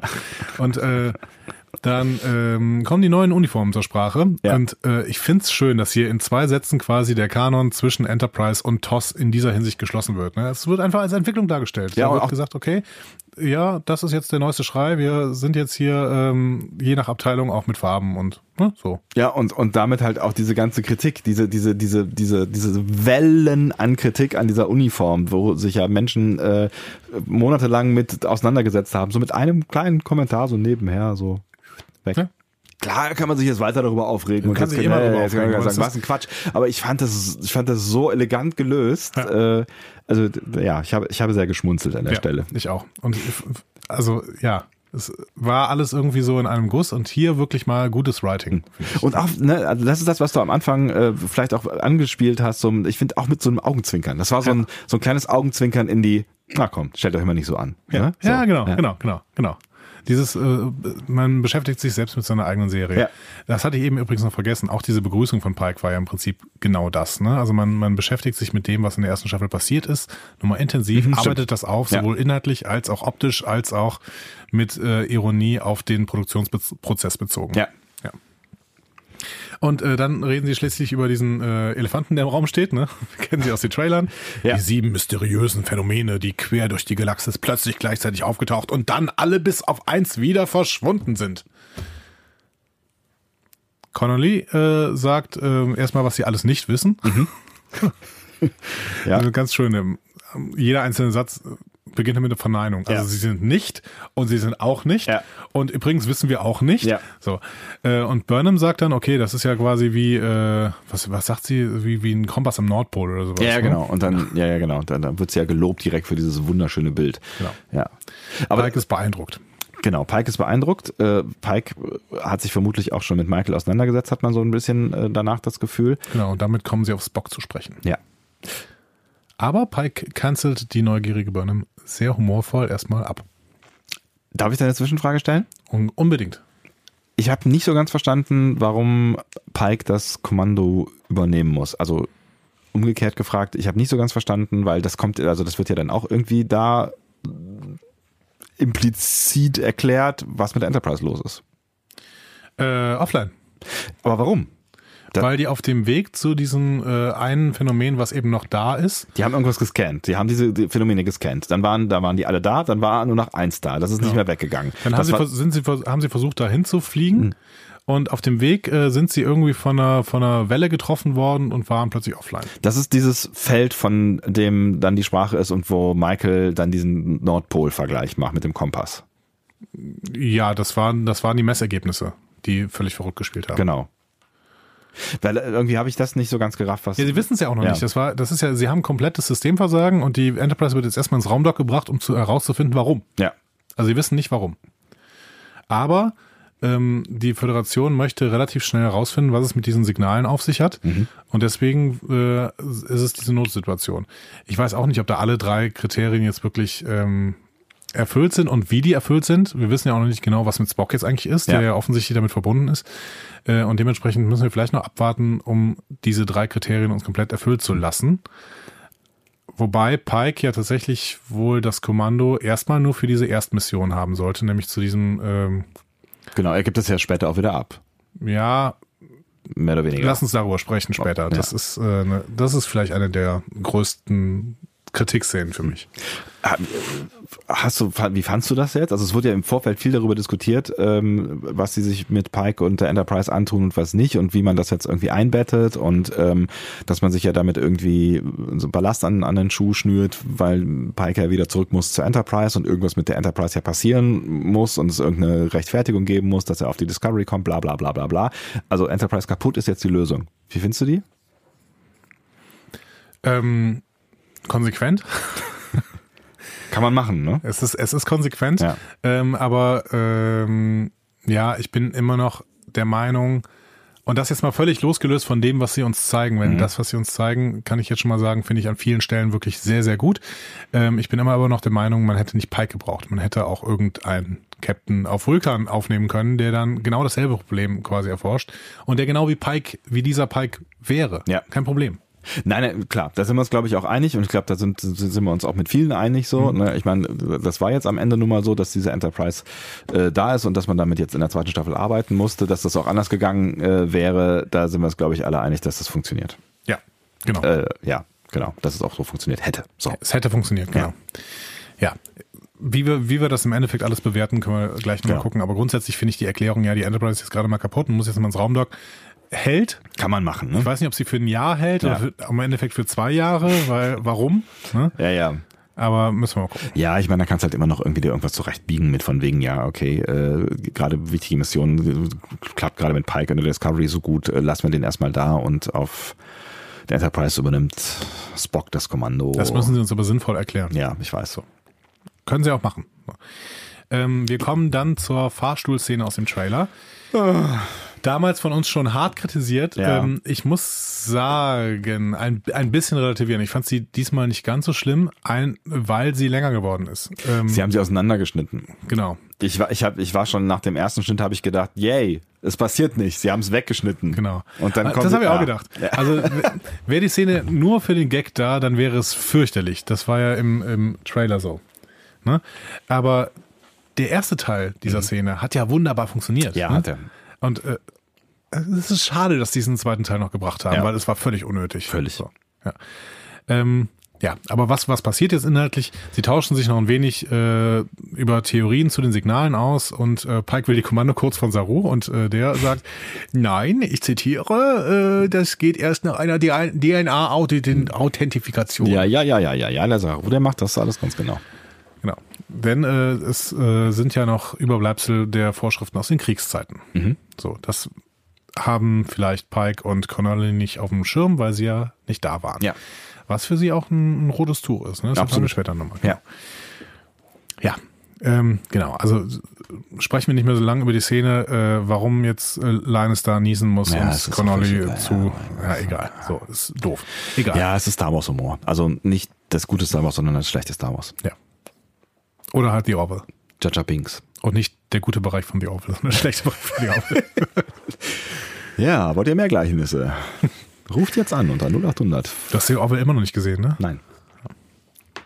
Muss Mach das mal für die Staffelpause, dann können wir mal über die, die Orville reden. kann ich machen. Und äh, wir müssen das auch über die FedCon, äh, für die FedCon. Da muss ich noch The Expanse sehen übrigens. Ja, mach das mal. Gibt's da eine neue Staffel? Nee, die, ich weiß gar nicht. Nein, war äh, FedCon, äh, also jetzt mal ganz kurz off-topic, ja. FedCon, äh, die, die große Convention in Bonn, ähm, wo wir äh, sicherlich auch wieder zu Gast sein werden Ja. im Sommer. Äh, die hat letztes Jahr angekündigt, dass die FedCon 2009 unter dem Titel steht Celebrating the Force. ähm, es ist bis jetzt kein einziger Star Wars äh, Darsteller da. Ja. Dafür fünf aus The Expanse und fünf aus The Orville und äh, drei von Discovery. Ja, ich weiß auch nicht so ganz genau, was das werden soll, ehrlich gesagt. Also es ist auf, wahrscheinlich ist sie keine thematische FedCon, was ja okay ist. Ich gucke gerade nach, äh, weil das war ja mal, es hatte ja mal eine Überschrift, ne? Aber Es hatte mal die Überschrift Celebrating Ja, the ja, Force, genau. aber das ist weg. das ist alles weg, ne? Ja. Haben die sich offensichtlich überlegt, war eine doofe Idee. Dafür ist Sonic im, im Titelbild. Sonic ist immer schon im Titelbild. Nun gut, kommen wir zurück zur DNA-Authentifikation. Kannst du das Wort mal ganz kurz äh, ohne Versprecher aussprechen? DNA-Authentifikation. Huh, es war, es war, es war ganz, ganz, ganz knapp, aber auch DNA-Authentifikation. DNA-Authentifikation, na, ist auch egal. Und dieses Ding führt dann eine unglaublich aufgeregte Tilly durch. Ähm, denn die ist jetzt im Kommandoprogramm und wird nicht müde, das zu erwähnen. Ich frage mich ja ehrlich gesagt, ich habe mich schon in der ersten Szene gefragt, ich frage mich da auch, was macht die da eigentlich auf der Brücke? Nur wegen dieses Kommando-Authentifizierungs, Entschuldigung, falsches Wort, Kommandoprogramm. ist, äh, hängt sie da jetzt immer auf der, auf der Brücke ab? Weil ich meine, die, die hat ja keinen Rang. Die, was hat die da zu suchen? Doch, die ist Ensign. Ja, mein Gott. Die hat jetzt einen Rang. Ja, Vorher hatte sie keinen. Ja, aber das ist, mein Gott. Die ist doch nicht Die Crusher. macht ein Praktikum. Hier. Yes. Ich meine, die wird doch alle, also, die nervt doch alle zu Tode, oder? Die redet noch mehr als früher. Ich weiß nicht, die finden die alle charmant, die, die griemeln doch alle immer, wenn sie da auftritt. Jetzt zum Beispiel in dieser Szene, wo sie so unglaublich viel darüber redet, über das Stummelchen, wie es im Deutschen übersetzt worden ist. Echt? Der kleine Finger. Pinky. Ja. Pinky. Ähm, genau, Pike, Pike äh, nimmt sie noch charmant so ein bisschen hoch. Schöne, schöne Szene, finde ich. Ja, finde ich, ja, ja, es ist eine, ja. Und äh, das ist dann, also der will eben Vertrauen schaffen und deswegen auch der Move, seine Akte mit all seinen Fehlern auf dem Hauptscreen zu erläutern. Ja, die äh, Fehler, durch einen Fehler von Tilly offensichtlich dann da überhaupt hingeraten Ja, ist. erst, whatever, ne? aber ja. er nimmt das zum, zum Anlass Ja. und an dem Moment habe ich gedacht, yes, Pike ist exakt und das ist, das ist gutes Writing an der Stelle. Es ist exakt der Captain, den die Discovery nach Lorca jetzt braucht und sie ignorieren nicht die Ereignisse rund um Lorca. Ja. Das hätte nämlich die erste Staffel gemacht. Genau. Sie hätte gesagt, okay, jetzt geht's einfach weiter und niemand interessiert mehr irgendwas, was passiert ist. Ja. Nein. Äh, sie nehmen auf, okay, Lorca hat das Vertrauen in diese Crew oder das Vertrauen der Crew in die Sternenflotte erstmal extrem gebrochen Mhm. und ist extrem zur Probe gestellt. Und sie zeigen jetzt hier einen Captain, der das zu nutzen weiß, Mhm. der quasi an der Stelle sagt, okay, ich kenne eure Geschichte, Mhm. ich kenne diese ga- ganzen Geheimakten und ich versuche jetzt damit zu interagieren und euch eine, eine Vertrauensbasis zu geben und mit der könnt ihr euch zurechtfinden. Mhm. Das heißt nicht, dass es keine, keine Kontroversen geben wird, die sehen wir schon relativ bald sogar. Nein, das heißt, wir werden jetzt ähm, einen, einen vertrauensvollen, guten Sternenflotten-Captain sehen. Und das ist eine extrem gute Entscheidung. Und irgendwie macht er von, von Anfang an alles richtig, habe ich so, so, so ein bisschen das Gefühl. Ja. Also, ne, also er kommt rein und jeder Move irgendwie fühlt sich richtig an. Ja. Schön. Ja. Wirklich schön. Und dann geht's jetzt um die Mission. Und äh, da auch, auch hier wieder gibt's natürlich den Verweis auf The Vulcan Hello, ne? so nach dem Motto, ja, ist mir völlig klar, äh, wir müssen jetzt ein bisschen vorsichtig sein, denn äh, die letzte Energieverzerrung, die wir untersucht haben, hat zum Krieg der mit den Klingonen geführt. Ne? So. Kurzer Schwenk auf Michael, so ausdrucksloses Gesicht. Wo ich auch gedacht habe, so, naja, hm, Entschuldigung. es ist, es ist, ne, also, äh, man muss, dann, man muss dann auch so ein bisschen geduldig sein mit dem, was in der ersten Staffel passiert ist, weil natürlich siehst du dann halt wieder irgendwie, ne, also eigentlich steht da jemand auf der Brücke, der wegen Meuterei verurteilt wurde, so, ne, also In andorianischen Gefangenlagern äh, zu arbeiten. Genau, so. Und jetzt, jetzt steht sie dann da.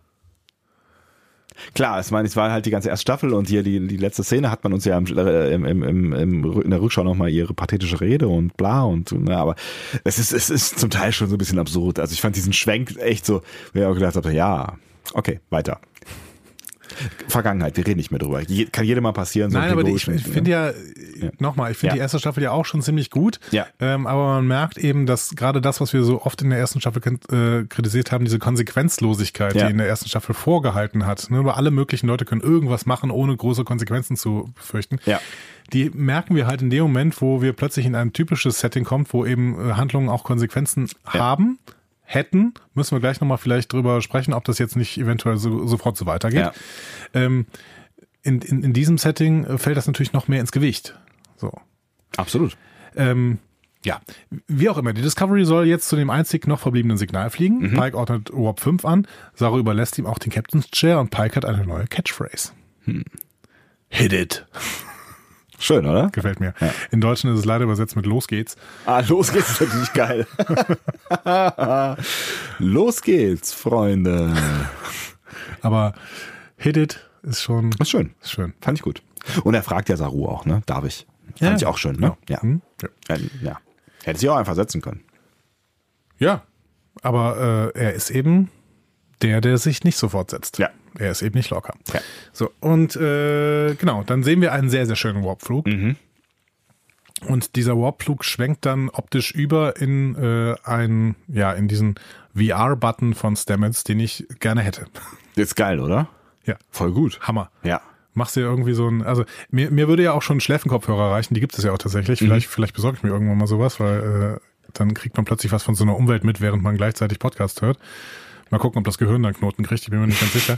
Aber dieser VR-Button, der dann wirklich dich auch quasi in ein virtuelles Kino setzt und du kriegst von der Außenwelt gar nichts mehr mit Ja. äh, und kannst einfach irgendwo sitzen und bist im Kinosaal. Äh, toll. Mhm. Ja, fand ich, fand ich auch schön. Genau. Natürlich also auch ein bisschen traurig, aber äh, das ist ja inhaltlich. Genau, inhaltlich ist es traurig, denn Ja. er schaut gerade eine Aufnahme von Kalber zum Thema kastilianische Opern an. Ähm, Die wir eigentlich auch kennen, ne? Also ich habe mich gefragt, ob das die, also er hat, er hat äh, das ja irgendwann mit der mit der Operngeschichte hat er ihm ja irgendwann zugerufen, als Stamets im, äh, im Spornantrieb war, ne? ja, wir haben verschiedenste, Ja. also das Thema äh, kastilianische Opern ist offensichtlich ein, ein Thema zwischen den beiden gewesen immer. Äh, ich glaube, die, die Szene jetzt exakt haben wir nicht so gesehen, aber es ist eben schon eine Liebesszene zwischen den beiden, Ja. wo, wo äh, auch nochmal ganz klar die Liebe bezeugt wird. Und ähm, Ich, ich hatte mich gefragt, ob es eine alte Szene ist, die sie da reingeschnitten Nee, es haben, nicht, es weil äh, Wilson Cruz tatsächlich, äh, finde ich, einen Tacken älter aussieht. Ist, ich finde, er ist ein bisschen gealtert. ja, dann ist es ja definitiv keine alte Szene. Ja, deswegen habe ich, ja, ich habe dann mich gefragt, ob's, ob's, ob ich es mir eingebildet habe. Nee, also es, es ist keine alte Szene, es ist eine neu gedrehte Szene und ähm, ja. Und Es ich habe mich gefragt, äh, äh, ob, ich meine, ne, es gibt ja diese viele Gerüchte, bla, ne? Ähm, er stand ja ganz regulär im Vorspann, ne? Ja, die Gerüchte ist, ist immer die Frage, ob, also es wird immer gesagt, es ist eine epische Liebesgeschichte, die noch lang nicht zu Ende ist.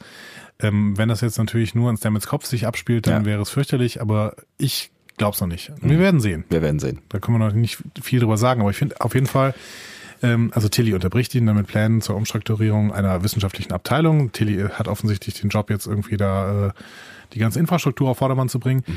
Und er wiegelt- Controlling. Genau. Er wiegelt ab. Äh, Stamets will die Discovery verlassen. Mhm. Und ich finde, wir erleben hier Stamets ähm, als, als gebrochenen Mann. Ja. So, sein Lebenswerk ist vollendet. Ja. Und das macht er schön am Vergleich mit dieser kastilianischen Primadonna klar, die sich nach ihrem einzigen Auftritt tötet. Ja. Ähm, aber sein Leben ist auch irgendwie verwirkt.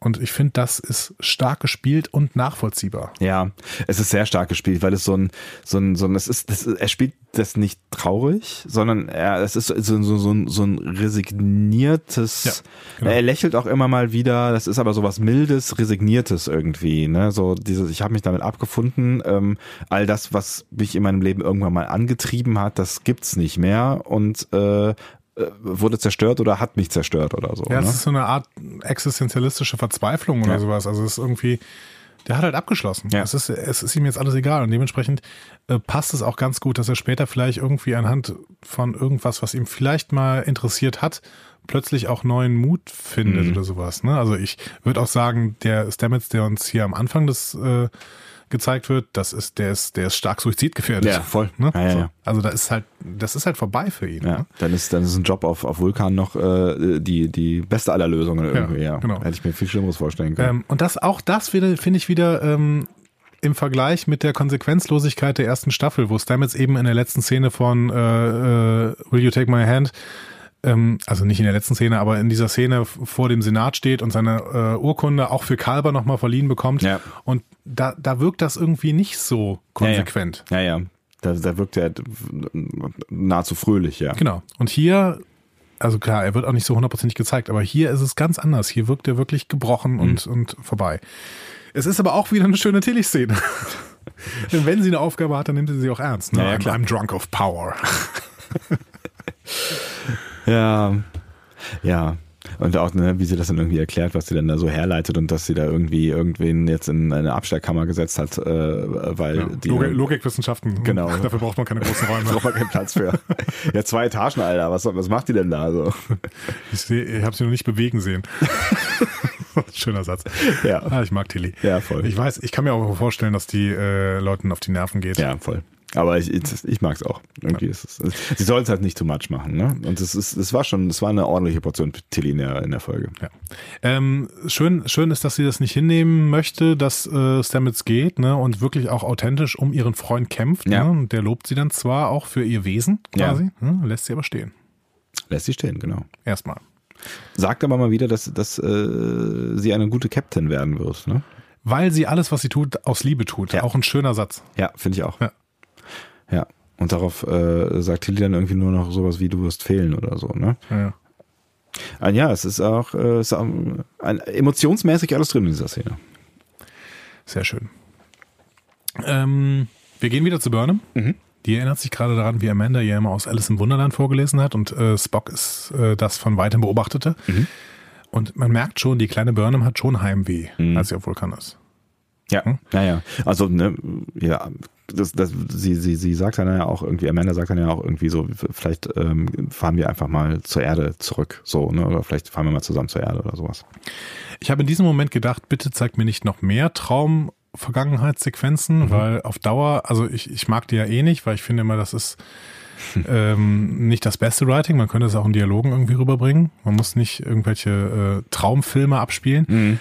Aber mh, bis dahin fand ich es noch gut. Hm, ich fand's auch. Also Nur hat jetzt noch, noch einen mehr, da wäre dann auch für mich Mhm. richtig Schicht gewesen. So. Mich hat's noch gar nicht gestört, tatsächlich. Okay. Ich bin da ja auch, ne, bin jetzt nicht der aller, allergrößte Fan äh, von, aber mich hat's tatsächlich ähm, da noch nicht so richtig gestört. Dann kommt Sarek zu Burnham. Mhm. Ähm, und auch er wird die Discovery verlassen, mit ähm, Stamets zusammen quasi. Mhm. Er wird mit der Föderation die Herkunft der Signale erforschen. Da habe ich mich gefragt, könnte er das denn nicht am besten auf der Discovery, weil Ja, die gerade zu so einem. Signal fährt? Okay.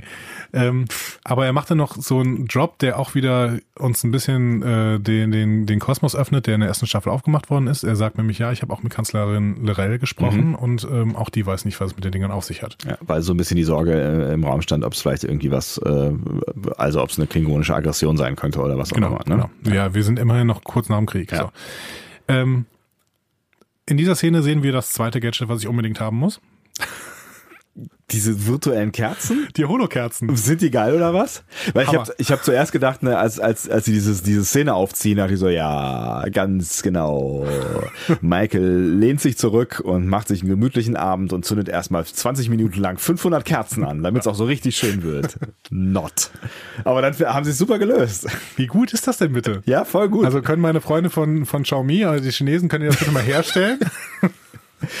Echt, ich, ich habe mich auch sehr gefreut über diese, diese Szene, weil auch, ich finde, auch da merkst du, die machen sich viel mehr Gedanken, habe ich so ein bisschen das Gefühl, ne? Weil auch das, das ist so eine, so eine Szene, die in der ersten Staffel vielleicht auch einfach hätte so stehen bleiben können. Was nicht so schlimm gewesen wäre. Was nicht so schlimm gewesen wäre, TV-Logik, bla, was auch immer, kann man ja mal machen. Und es gibt eine Million Szenen in Filmen, die genauso ab, sich abgespielt haben mit 200 Kerzen in all rund um die Badewanne, was niemand machen würde, weil Ja. es viel zu viel Arbeit ist. Ähm, aber ich finde, ich finde, auch da, da merkst du halt wieder so eine gewisse Detailverliebtheit. Ja. Und fand, äh, ich fand super gelöst, fand ich sehr lustig. Ja, aber du hast mir immer noch nicht erklärt, wie ich jetzt diese Holokerzen kriege. Ich weiß es nicht. Ich, tut mir leid, ich nehme sie auch. Zum nächsten Geburtstag, nee, da, ist ja schon bald. Ähm, übernächst. Und, zu deinem, zu deinem 40. Ich besorge sie zu deinem 40. Ja, okay, das ist ja noch lange Zeit. ja. So. Ähm, dann kommen sie auf Spock zu sprechen. Ähm, Sarek wollte, dass äh, Spock von Burnham Empathie lernt, sagt er hier nochmal, das mhm. haben wir eben schon mal angedeutet, ähm, um mit Menschen klarzukommen. Das scheint aber so nicht geklappt zu haben, ähm, was ähm, nicht das Ergebnis betrifft, sondern die Methode. Mhm. Das war jetzt ein bisschen kryptisch ausgedrückt. Also Burnham sagt schon, Spock weiß ganz genau, was Empathie ist, aber es hat zwischen Burnham und Spock halt nicht funktioniert. Ja. Und ähm, wir sehen hier schon, Burnham scheint irgendwelche schmerzhaften Erinnerungen an Spock zu haben, die sie keinem sagt, auch Sarek nicht. Ja. Und Sarek macht das, das Gesprächsangebot, ne, wenn du irgendwann drüber sprechen willst, äh, anytime. Genau, du ja. hast ja, du hast ja mein Katra, ruf mich einfach. Ja, genau, ruf, ruf, ruf durch, klingel durch. Ja, ja. Das, das, sagt er nicht, aber das sind nur unsere blasphemischen Bemerkungen hier. Ich, na, ich, ich hatte in, der, in dem Moment schon irgendwie gedacht, so irgendwie, jetzt macht sie die Anspielung, also Michael, und äh, stockt ein bisschen, macht aber die Anspielung und äh, gefühlt guckt Sarek auf die Uhr und sagt so, ja, wenn du, wenn, wenn du drüber reden willst, ich gehe, äh, tschüss. Also warum hat er nicht in dem Moment mal gefragt? So, willst du, ne? Was, was, was da los? Was ja, steckt dahinter? Sarek so? hat halt keine Empathie gelernt. Offensichtlich. Wozu hat er denn Amanda? Tja. Hm. Ja, ja, gut. Lass mal mal so stehen. Zur, zur Rollenteilung. Ganz klar zur Rollenteilung. ähm, okay, wir kommen zur Szene 11, die ikonischste Szene, die Discovery jetzt bis jetzt produziert hat. ist, ich liebe es. Ich liebe es wirklich. Ich liebe diese Lösung, die die ähm, Leute hier gefunden haben. Komplett die erste Staffel charmant zu kritisieren und die zweite Staffel einzuläuten. Wie toll ist diese Szene? Entschuldigung, also ich bin, ich bin äh, Fan. Ja. Die Discovery ist kurz vor dem Signal und ähm, Pike will die Crew auf die folgende Teamarbeit einstimmen und lässt sie alle per Namen ohne Rang vorstellen. Ja. Zu dem Zeitpunkt muss man sagen, hat die komplette Brückencrew schon mehr geredet als in der kompletten ersten Staffel. Ne? Ja, ja. Würde ich, würde ich also, also vielleicht nicht mehr, aber zumindest äh, war sie deutlich präsenter. Ja fand ich auch super, äh, super gelungen tatsächlich, das genau so zu machen. Und natürlich war da ein riesiges Augenzwinkern dabei in mehrere Richtungen. Also ne, in die Richtung der ersten Staffel, wo es halt nicht passierte, was aber finde ich auch vielleicht auch aus gutem Grund nicht passiert ist, ja. weil die einfach einen ganz anderen Fokus hatte. Da stand ja wirklich Lorca und Michael total im Fokus. Alle anderen waren so ein bisschen Beiwerk, dass man so noch kennengelernt hat, grenzt ja schon nahezu ein Wunder. Ähm, aber trotzdem ist es halt, ne? Es ist das Augenzwinkern auf die erste Staffel, es ist das Augenzwinkern an die Fans, die, die alle schreien, wir wollen mehr Star Trek, wir wollen mehr Team, wir wollen äh, die, die Menschen kennenlernen, wir wollen mehr von der Brückencrew sehen, was wir auch gesagt haben. So. Mhm, ja. Und ähm, das, das ist so ein bisschen dieses Aufgreifen davon, ne? So komm, jetzt. Ja, und äh, es ist halt auch selbstironisch, weil, ja. wir, weil wir wissen jetzt, die, die Autoren sind immer noch dieselben. Mhm. größtenteils. Ne? Ja, also der Autorenraum rund um Ted Sullivan, äh, hier, hier Bo Kim und, und wie sie auch alle heißen. Ne? Also sie sind alle noch, immer noch dabei. Ne? Und die gestehen sich selber ein. Wir haben in Staffel 1 viel zu wenig mit der Crew gearbeitet. Ja. Und jetzt stellen wir die nochmal einzeln vor. Meine Frage ist, warum hält sich Ariam eigentlich nicht an das, der Rang ist nicht nötig? Sag, warum sag, sagt sie Lieutenant Commander Ariam? Sagt sie das? Ja. Das ist mir nicht aufgefallen. Ups. Ja. Ich glaube, dass sie es sagt, damit ähm, Saru nachher sagen kann, Saru. Einfach nur Saru. Ach so, weil Ariam keinen Vornamen hat. Ja, vielleicht. Oder keinen Nachnamen. Wir wissen nicht, was Ariam eigentlich ist, ja. kann und will. Wir weil, wissen allerdings, dass sie jetzt von einer neuen Schauspielerin gespielt wird. Ist das so? Ja. Ah. Man sieht das allerdings kaum, weil Ariam immer noch aussieht wie Ariam. Ja. ja. Ist mir nicht aufgefallen. Ja. ja. Ariam könnte ja immer noch da ein, ein kleiner Kanonbruch sein, nicht weil sie äh, ein Android vor Data ist, aber es gibt genug Androiden vor Data, also denk mal an Matt, ne? Mhm. Ähm, sondern weil sie ein Android im Dienst der Sternenflotte sein könnte. Ja. Aber ich glaube immer noch, dass es hier mehr irgendwie um einen Menschen mit ganz vielen Augmented Reality Sachen gibt. Geht. Geht. Genau. Ich wollte nicht klug scheißen, Entschuldigung. Nee, du hast völlig recht. mein Kaffee ist leer. Kaffee! Irgendwann funktioniert das. Irgendwann funktioniert Irgendwann. das. Ja. Ja, keine Ahnung. Vielleicht werden wir über sie noch was äh, erfahren. Mit ich, Sicherheit. Ich habe ich hab auch eher das Gefühl, dass es irgendeine, irgendeine Hybrid-Dingsbums, irgendwas Form ist. Ja. ja. Wir werden sehen. Und äh, dann gibt Pike jedem noch einen Job und äh, geht dann unter Warp. Ähm, was ich hier finde, ist Pike hat die Brücke sofort für sich. Ne? Absolut gute Präsenz. Und ich finde auch gutes Writing, das so einen Charakter sofort so groß macht. Das erinnert mich so ein bisschen, äh, ich weiß, da kannst du jetzt wieder nicht so richtig mitreden, aber es erinnert mich so ein bisschen an die Einführung des Mal Charakters. wieder. Kannst du äh, schon wieder nicht so richtig. Ja, weil immer, wenn ich über Game of Thrones spreche, kannst du nicht richtig mitreden. Ja, weil, ich weiß, ja. Äh, weil du immer erst die Bücher noch lesen willst, aber bis die Bücher zu Ende geschrieben worden sind, ist 2045 und dann sind alle anderen Prequels fertig. Also, das erinnert mich an die Einführung des Charakters in Game of Thrones, nämlich äh, die Viper. Der war auch sofort Publikumsliebling und hat perfekt in der Rolle, in der die er spielen sollte, funktioniert. Wie heißt denn der? Ähm, Äh, Viper, ich gucke, ich lese die auf Englisch. Viper kann ich mich jetzt nicht dran erinnern. äh, wie auch immer. Alles klar. Müssen das, das wäre jetzt alles wieder Spoiler und Ja, ja, ja, sowas. Das ist das. einer, einer von den ähm, Mattels. Ja. Okay. Also aus Dawn. Ja. Wie auch immer. Wie auch immer. Die, die, auch. Leute, Ja. die Leute wissen jetzt, wo- worüber ich rede und ähm, das ist ein Charakter, der, der hat na- natürlich keine Hauptrolle gespielt, so wie Pike, aber der Mhm. hat von der ersten Szene an super funktioniert, weil dieser Charakter mit dem Schauspieler in Übereinstimmung extrem gut klappte. Und Anson Mount spielt hier einen Pike, den, den ich, den ich jetzt schon nicht mehr missen will. Und ich finde, er spielt auch gar nicht so die Hauptrolle, Hauptrolle. Also es ist, das ist, er ist halt, halt, halt da und dadurch ist, also ich finde, er hat ja noch gar nicht so viel alleine gemacht. Ne? Also er tritt eigentlich fast immer in dieser ersten Folge, bis auf ein paar Ausnahmen, mit der Crew auf. Also mal mit der kompletten Crew auf der Brücke oder ansonsten halt in, in, in dem Team, äh, in dem kleinen Team, wa- was dann nachher auf den Asteroiden fliegt. Oder ne, also er ist, er, ist, er ist noch gar nicht so im Fokus, wie das äh, Lorca oder auch wie das Michael in der ersten Folge war. Also ich finde es ist eh gerade noch nicht so richtig eine Person im Fokus. Ja, doch. dramaturgisch Michael. gesehen. Ja, findest du? Also klar, nein, nein, natürlich durch die Flashbacks und durch die, ähm, stimmt schon, Michael hat schon mehr, mehr Anteil, du hast recht. Hm. Ja, ja. Ähm, aus dem Warpfeld heraus erwartet die Discovery dann erstmal die Hölle. Ja, Sie stecken mitten im Ast in einem Asteroidensturm. dass man sowas nicht vorher feststellen kann. Ja, Frage ich mich immer wieder. Aber sie äh, haben ja, sind ja quasi direkt vor das Signal gesprungen und Mhm. den Asteroid gab es ja offensichtlich da noch nicht. Also das ist irgendwie alles mysteriös, was es da damit zu tun hat. Ja. Das Signal ist nämlich jetzt plötzlich auch weg. Und der Asteroid ist seltsam, denn äh, als die Discovery ihm zu nahe kommt, kommt so eine Gravitationswelle und schlägt sie wieder zurück. Ja. Und äh, auch der Asteroid verändert aber dadurch seinen Weg und fliegt in Richtung eines Pulsars. Ähm, es bleiben ihm noch fünf Stunden und doof für die Discovery ist, da ist ein Schiff auf dem Asteroiden, das äh, Burnham gerade entdeckt hat, weil sie mit so Kameras den Asteroiden abgefilmt hat. Ja. Hat mich ein bisschen an, an äh, Street View Kameras auf so einem Auto erinnert. Ja, stimmt. Das sah, sah so ein bisschen nur nach unten irgendwie, ne? Sah Genau. so, so ein bisschen so aus. Aber Pike hält das für eine unfassbar gute Idee. Ja. Ja. Ähm, es können Lebenszeichen auf diesem Schiff nicht ausgeschlossen werden. Also Entscheidung Pike und zwar gegen den Rat Sarus. Wir müssen dahin. Beam und Shuttle geht nicht, also mit Escape Pods, beziehungsweise mit so Landungspods. Ja, voll cool. Und da, in dieser Szene gibt es ja so einen schwierigen Moment auf der Brücke, ne, wo die Stimmung droht zu kippen. Und das, also das ist das Problem, äh, als, als Burnham eben die Bedenken ausspricht gegenüber dem Plan von Ja, Pike. Ne? ja. Und Pike dann aber sagt, okay, aber wir sind die Sternenflotte, wir lassen niemanden zurück quasi. Also eine Rolle, wie äh, Captain Giorgio sie auch gespielt hätte. Ne? So. Was ich aber schön finde, in Staffel 1 mit Lorca wäre das auf ein Autoritätsmachtspiel hinausgelaufen und einer hätte dem anderen halt äh, überbrüllt und hätte gesagt, so, jetzt ist es, jetzt ist es halt so. Punkt. Ne?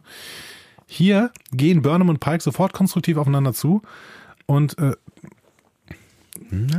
tauschen sich nochmal kurz aus und so funktioniert, finde ich, gute Teamführung. Aber er fährt ihr schon über den Mund. Also er sagt halt schon hier, wir sind nicht, wir sind nicht destruktiv, hör auf, äh, irgendwie, äh, also ich brauche keine Meldungen, wo mir gesagt wird, was nicht funktioniert, ich will hören, was funktioniert.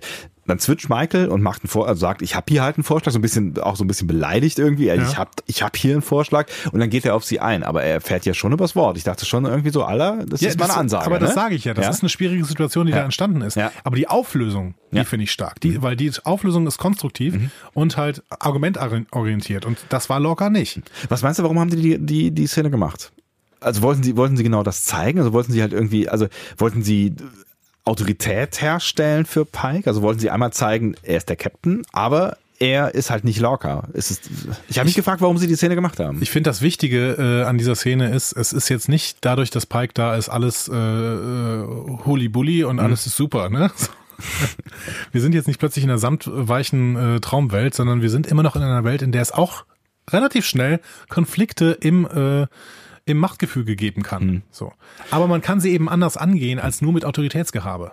Glaubst du auch, das war so ein bisschen in Richtung Richtung Michael, die ja durchaus jetzt äh, in der ersten Staffel bekannt geworden ist als Quertreiberin? Also die hat ja schon mehr als einmal auf der Brücke ihren Willen durchsetzen wollen und auch durchgesetzt. Ja, das wiederum ist eine Kritik, die ich auch an dieser Folge habe. Michael macht für mich immer noch sehr, sehr oft, was sie denn will. Mhm. Und sie liegt auch meiner Meinung nach immer noch zu oft richtig. Ja. Ich, ich habe auch noch nicht so ganz ihre Funktion verstanden. Was ist sie eigentlich? Sie ist jetzt äh, Lieutenant Commander, Wissenschaftsoffizier. Wissenschaftsoffizier, ganz ja, normal? Ich meine schon. Mhm. Ja.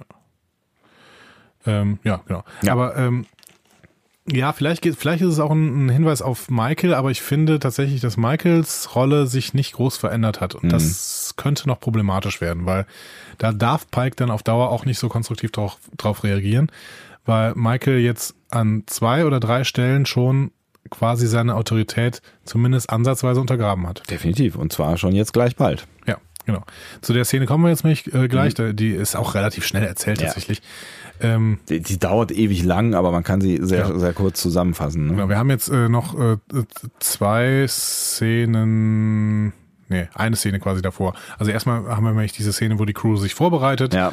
Connolly unkt, äh, unkt ein bisschen rum und äh, Tilly möchte gleichzeitig von Burnham eine Probe vom Asteroiden, weil offensichtlich das äh, Myzel-Netzwerk mit dem Asteroiden interagiert. Und das fand ich spannend. Ja. Weil da muss man noch mal kurz einhaken. Ja. Ist am Ende die Story rund um die roten Engel eine Konsequenz aus der Nutzung des Myzel-Netzwerks? Das könnte natürlich dann am Ende den, den, den, Sporenantrieb äh, zerlegen. So, Ja. ne? Also da könnte man natürlich am Ende sagen, irgendwie, okay, was weiß ich, was da passiert ist. Da denke ich hier an die, an die Sphärenbauer aus äh, An die habe ich auch gedacht, Ne? beziehungsweise an die Spezies 8473. Äh, Stimmt, Von, von, von den, Voyager. Genau. Ja. Weil, ähm, wenn wir sagen, okay, der rote Engel wird dadurch angelockt, dass wir das Myzel-Netzwerk äh, nutzen, Ja. was eben eine andere, ja, fast schon eine andere Dimension ist. Ne? das, ja, genau, das ist ja, ist, ja multidimensional irgendwie, ne, dieses Netzwerk. Also ist das so, wie die Borg quasi von der Anwesenheit der Enterprise angelockt worden sind? Deswegen sollte man besser nicht in diesen Borg-Raum fliegen. Ja. Oder eben Spezies 8473 von dem Borg-Netzwerk angelockt worden sind. Hm. Ne? Also, ne, das es könnte die Konsequenz heißen, wir müssen alles, was mit dem Sporenantrieb zusammenhängt, zerstören und wir löschen das aus allen Geschichtsbüchern raus und dann wäre das Problem auch gelöst. Genau. Also unsere erste, unsere erste Kablar-Theorie für die zweite Staffel. Yay! Ja. Ja. Aber ähm, also auf jeden Fall interessant, dass das Myzel-Netzwerk mit diesen Asteroiden äh, interagiert. Ja. So. Ähm, Was natürlich auch nochmal eine, eine, eine Option für Kalber ähm, sein könnte, ne? ja, ja, genau. Also Kalber, Kalber ist der rote Engel. Kablar-These 2. ich, ja. Ich schreibe sie mal irgendwo hin. und schmeißt den Zettel weg. ähm, Tilly erzählt außerdem von Stamets und zeigt einmal mehr ihre Verletzbarkeit, aber auch Empathie. Ne? Also Ja. sie versteht es, aber sie ist verletzt. ja. ja. Gut, und dann, ähm, dann kommt der Action-Teil. Ne? Also bis jetzt äh, Wortgottesdienst, jetzt Hochamt. Entschuldigung. ähm, wir sehen Pike. War das, war das, war das ein, ein Diss zwischen den beiden Religionsformen der christlichen Gemeinschaft Deutschlands? Nein. Ähm, wir sehen Pike, Burnham, äh, Connolly und Nan. Die betreten quasi als Power Rangers die Shuttle-Rampe. Was haben die denn da an, bitte? Strampler haben die an. Aber echt, ey. Und glänzen. Auch Hauptsache, sie, ich meine, sie steigen in so ein Ding rein. Aber dass es vier verschiedene Formen, äh, vier, vier verschiedene Farben sind, ist halt ein bisschen albern. Ja, das stimmt. Ähm, sie wollen sich dann halt mit diesen äh, Pods durch das Asteroidennetzwerk schießen lassen. Ja. Oder durch das Asteroidenfeld halt. Und ähm, Burnham fliegt vor, weil sie die Pods am besten kennt. Sie scheint hier irgendwann mal Probe geflogen zu sein. Äh, Washington und Detmer leiten die Mission von der Discovery aus und Saru ist besorgt. Und ab hier muss man, hier muss man jetzt das erste Mal großflächig das Hirn ausschalten. ja. Ähm, was damit anfängt, wie die Pods da aus, aus der äh, äh, Discovery rausgeschossen werden. Was war denn das? Ja, das waren halt irgendwelche Schächte, wie, wie bei, wie, wie bei auf der Battlestar Galactica. Aber durch 37 quer verbindende Schächte? Also warum haben die nicht einfach nach gerade raus, rausgeschossen? Die ist ja siebenmal um irgendwelche Ecken da geflogen. Wo denn? Ja, Egal. Ja, keine Ahnung, was Details. was du alles hinterfrag, hinterfragst. Aber das ist, die haben halt tatsächlich eine Blockbuster-Szene, die hat keine große Logik. Ja. Ähm, aber die Konsequenz, also das drumherum war ja schön. Ne? Es gab Mhm. ein paar schöne Crew-Momente, ne? gerade zwischen Washington und Detmer. Ähm, wir haben einen dummen Connolly, der so ein Redshirt tot stirbt und Burnham, die sich wieder einmal gegen Befehle widersetzt und Pike damit allerdings das Leben rettet. So, ja, das stimmt. So. Ähm, wie gesagt, Mit alles seinem Argument, ne? schwachsinnig, mit ne? seinem Argument. Sie sagt ja dann, wir lassen keinen keinen äh, Sternflotten-Honk zurück. Genau, was sie ja vorher schon gesagt hatte, um, um quasi Pike auch mal zurechtzuweisen, haben wir, diese Crew lässt äh, grundsätzlich keinen zurück. So. Und das sagt sie dann nochmal und äh, rettet ihn gegen ihren Befehl, beziehungsweise ganz kurz bevor äh, es sie alle hops gehen, gibt ihr noch die Legitimation. Aber Ja. trotzdem setzt sie sich gegen seinen Befehl erstmal Erstmal durch. zur Wehr. Ja, ein klassischer äh, Burnham. Ja. Und das bleibt ohne Konsequenz. Und ja, ja, Burnham macht immer alles richtig, aber das ist auch nicht so toll. ähm, und also Pike sollte sie schon mal irgendwie in seinem Ready Room irgendwann, wenn da vielleicht ein Stuhl steht, mal zum, zum netten Gespräch bitten. Ja, wobei sie natürlich jetzt schon, ne, sie haben bis dahin schon eine relativ kumpelhafte Ebene aufgebaut, ne? Also sie, das hat sich ja so bis, also sie haben schon so eine Ebene eingeführt. Und die wird ja noch stärker später. So, jetzt kann man natürlich irgendwie sagen, diese Ebenen, die gab's halt auch früher, wenn ich jetzt irgendwie an, an die, den, den, die Original Series denke. Ne? Da wurde dann auch einfach mal wurden Befehlsstrukturen oder das, das Ranggefüge aufgelöst, weil die halt irgendwie Kumpels sind. Aber nicht bei klaren Befehlen. Wenn, wenn, wenn äh, Kirk irgendwem gesagt hat, das ist ein Befehl. Das hat Pike hier wortwörtlich gesagt. Ja. Ne? So. Meinst du nicht, dass dann Spock aus Logik vielleicht dann doch irgendwas? Ja, gegen Pike setzt sich hier sowohl Connolly durch, okay, der stirbt dann, ne? und dann auch Burnham. Also Pikes Autorität wird in dieser Szene krass untergraben. Hm. Das stimmt. Und das darf, also bei Connolly ist es halt konsequenzlos, Ja. was die Kommandostruktur angeht. Er stirbt halt. Aber bei Burnham darf es eigentlich nicht konsequenzlos bleiben. Fandst du das, wie fandst du das, dass das Connolly drauf geht? War, der war eh nervig. Ja. War, Der ist auch, der ist als Redshirt vorbereitet worden. Also ich habe auch schon gedacht, der wird doch nicht lange überleben. Der ist, äh, der ist der Trottel, der, äh, keine Ahnung hier. Ähm, aber er durfte reden. ja, gut. er durfte reden, aber was, was, was durfte er denn reden? Ich bin beleidigt. Ich möchte mir ein bisschen noch sagen, dass ich der Wissenschaftsoffizier bin. ja, tut mir leid. Sau nervige Figur. De dementsprechend, äh, ja, sterben lassen, bitte. Okay. Ja, hast du da irgend, hast du da irgendeinen Gedanken dran ich hab verschwendet? mich- ich habe mich, ja, nee, eben nicht. Und deswegen habe ich mich gefragt, ob es denn, es denn hätte sein müssen. Ja, aber Redshirt tot Naja, gab's bei Star immer Trek immer. Ja, besonders wichtig war der jetzt auch nicht. Nee. Schwamm drauf. Drüber. Ellie McBeal, ich hatte das schon mal erklärt. Ja, ja, genau. Ja. Stimmt, ich erinnere mich. Ähm, auf dem Asteroiden, äh, wo sie dann im Endeffekt landen, Ja. ähm, wie auch immer, also keine Ahnung, wie die das. Äh, ja, What? es, So. ja. Auf dem Asteroiden erforschen Pike, Burnham, Nahen dann das Ruck. Ruck. Frack. Entschuldigung. Das Frack. Das Frack der. Zieht man das nicht an zu einem, zu einem, zu einem, zu einem Tanzabend oder so? Ja, genau. Äh, und ähm, dann kommt plötzlich eine Drohne. Mhm. Denn Jet Reno, die überlebende Chefingenieurin der ähm, Hiawatha, führt den Landungsdruck zu sich. Sie hat irgendwie sich ein Labor zusammengezimmert, also so ein bisschen wie äh, äh, der Marsianer, ne? ja. Äh, und in diesem äh, Labor ähm, hält sie ihre ehemaligen Crewmitglieder am Leben. Sie glaubt auch, dass immer noch Krieg ist. Ähm, und äh, erzählt dann, ja, wir sind abgeschossen worden, als, als, ob wir, als wir auf dem Weg zu Starbase 3, äh, 36 äh, waren. Was habe ich getan? Du hast Starbase 36 äh, im Sternenatlas nachgeschlagen und geguckt, wo sie Ich sogar hingeflogen einen neuen. sind. Nein, echt? Ich habe jetzt so einen super, super teuren, riesigen mit äh, zehn äh, großen äh, Posterkarten und Wow. sowas. Voll geil. Und der hat, die kann man so aufklappen und dann ist da so ein Buch drin eingelassen von Larry Nemeczek. Krass. Ja, ganz, ganz toll. Ähm, auf jeden Fall äh, kein Wunder, dass ähm, sie auf dem Weg zur Starbase äh, 36 abgeschossen worden sind. Die, die liegt nämlich auf der anderen Seite des klingonischen Imperiums. Also, gute Idee mit dem.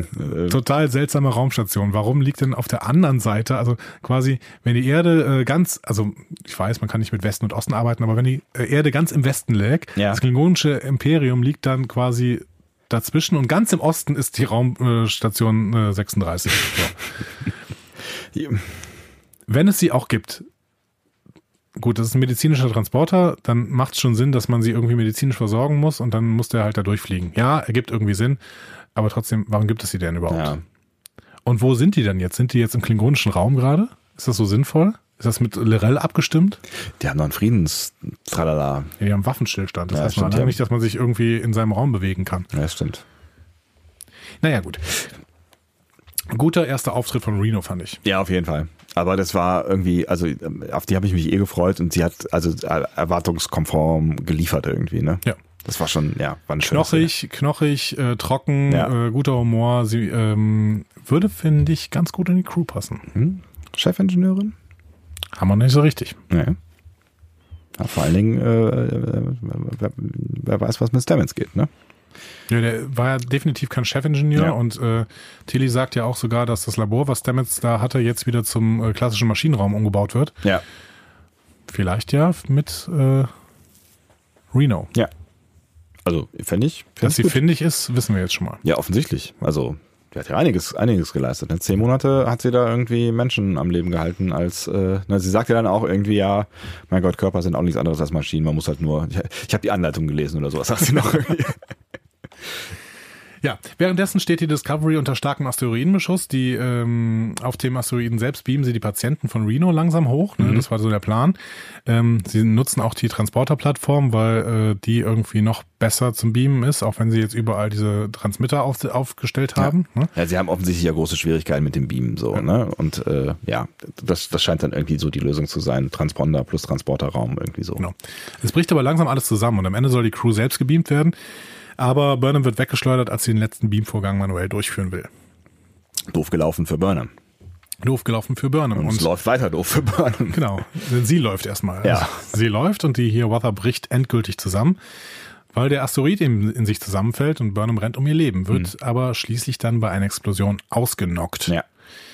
Als sie wieder zu sich kommt, steckt erstmal ein Lavastück in ihrem Bein, also so ein, so ein keine Ahnung, so irgend so ein Splitter. Sieht nicht gut aus. Sieht überhaupt nicht gut aus, Ja. nein. Sie schreit vor Schmerzen Ja. ähm, und dann kommt ein Wesen auf sie zu. Ein Wesen mit Flügeln, rot schimmernd. War schon spannend, ne? Ich meine, klar, das ja, kennen wir schon aus dem Trailer, die Szene, Ja. aber ähm, hat gut funktioniert. Hat gut funktioniert und äh, ja. Das, das ist auch alles halt jetzt schon als übernatürlich beziehungsweise für euch, für uns unerklärlich angesetzt. Ja. Mal von dem Material ganz zu schweigen. Darauf kommen wir später noch zu sprechen, aber ähm, ein, ein Wesen, was genau dann auftaucht, wenn es kurz vorm Ende ist und das dann am, auch noch Flügeln hat, also ich kann schon Flügel hat, ich kann schon verstehen, dass sie das Ding roter Engel nennen. Ja, ja, ne? klar. So.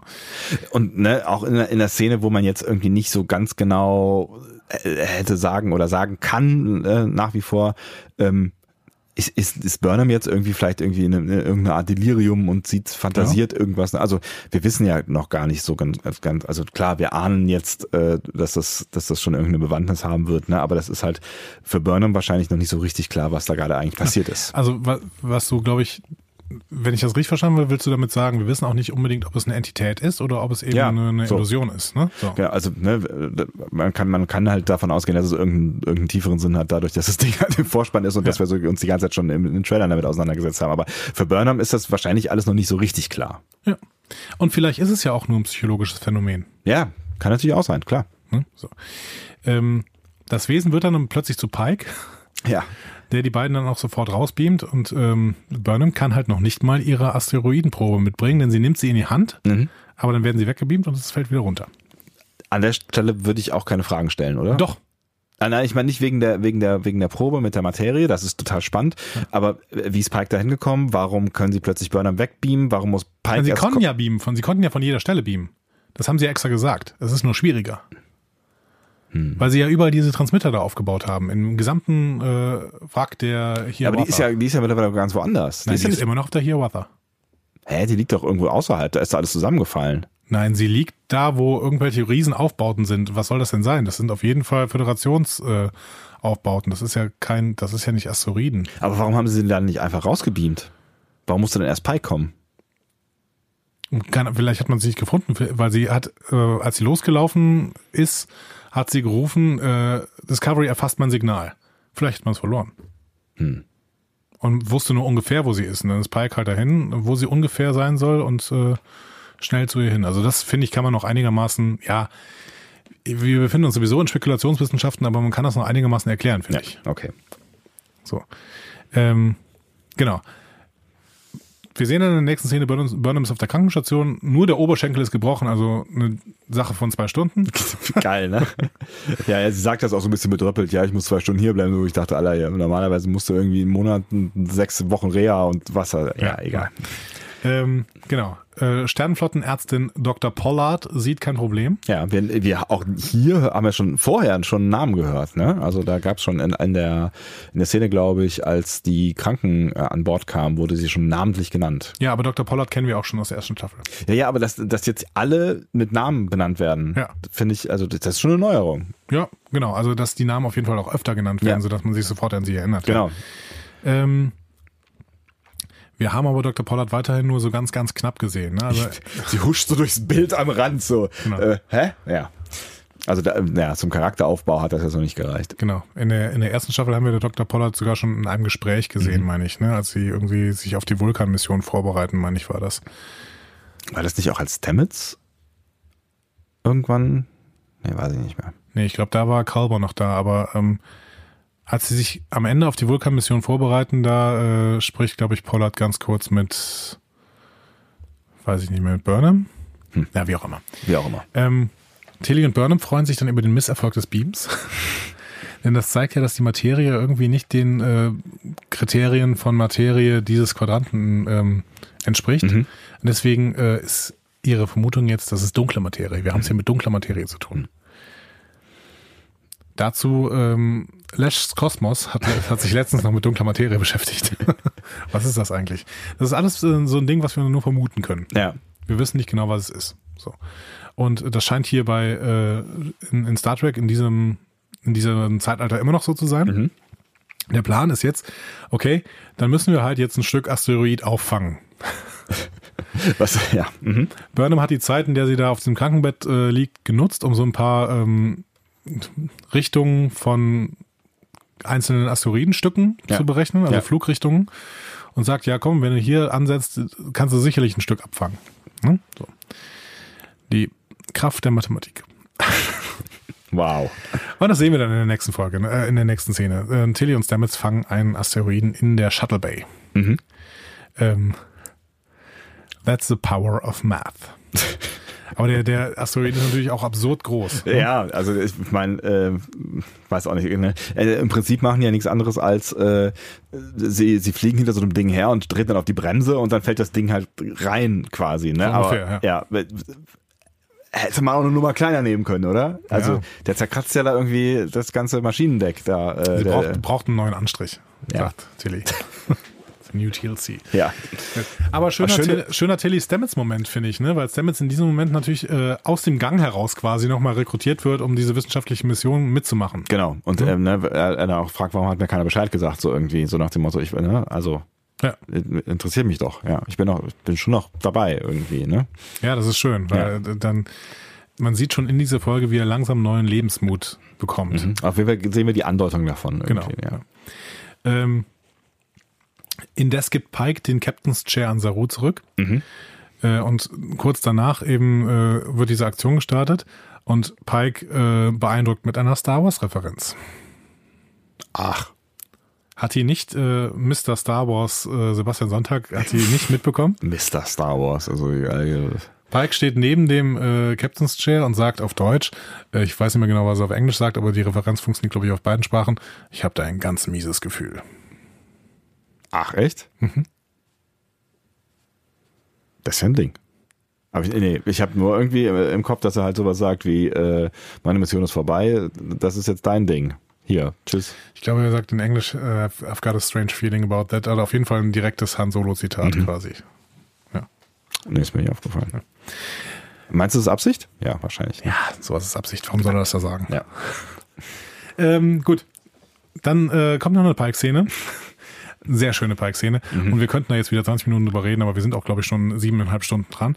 Ja, ich glaube auch. Ähm, also im Einsatzraum findet Pike noch einen von Lorcas Glückskeks-Sprüchen. Erste Frage. Warum? Räumt da denn keiner auf? Ich finde, die zweite Frage ist die viel wichtigere. Lorca hat die Dinger gefressen. Und zwar komplett am Stück. Inklusive Sprüche? Ja, offensichtlich. Was? Das haben wir aber in der ersten Staffel auch schon gesehen, wo er sich plötzlich irgendwann mal so einen Spruch anguckt. Ähm, wie auch immer. Ich frage mich, warum die keinen Staubsaugerroboter da mal durchfahren lassen haben. Also es kann doch nicht sein, dass da immer noch diese Sprüche rumliegen. Ja, es ist ja noch nicht so lange her. Also, ne, Abfolge, äh, Welt gerettet, äh, kurz nach Hause, Orden geholt, äh, wir müssen einen neuen Captain holen. Also es war ja alles fix. Ist ja nicht, ist ja nicht viel passiert. Und dazwischen wird nicht geputzt. Es gibt keine Putzkolonne auf der Discovery oder was? Ja, vielleicht lag der, der lag ja so ein bisschen verkrümselt in der Ecke. Naja, wie auch immer.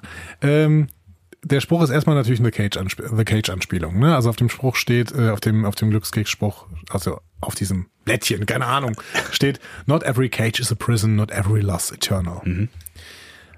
Also, The Cage, klar, ne, mhm. Anspielung. Aber ähm, not every loss eternal. Hm. Ist das die Andeutung, dass Lorca noch eine Chance hat? Habe ich natürlich auch dann direkt gedacht, ne? Und dann natürlich denkst du auch an Kalber und so, ne? Ähm, ja. Auch Kalber, genau. Ja. Keine Ahnung.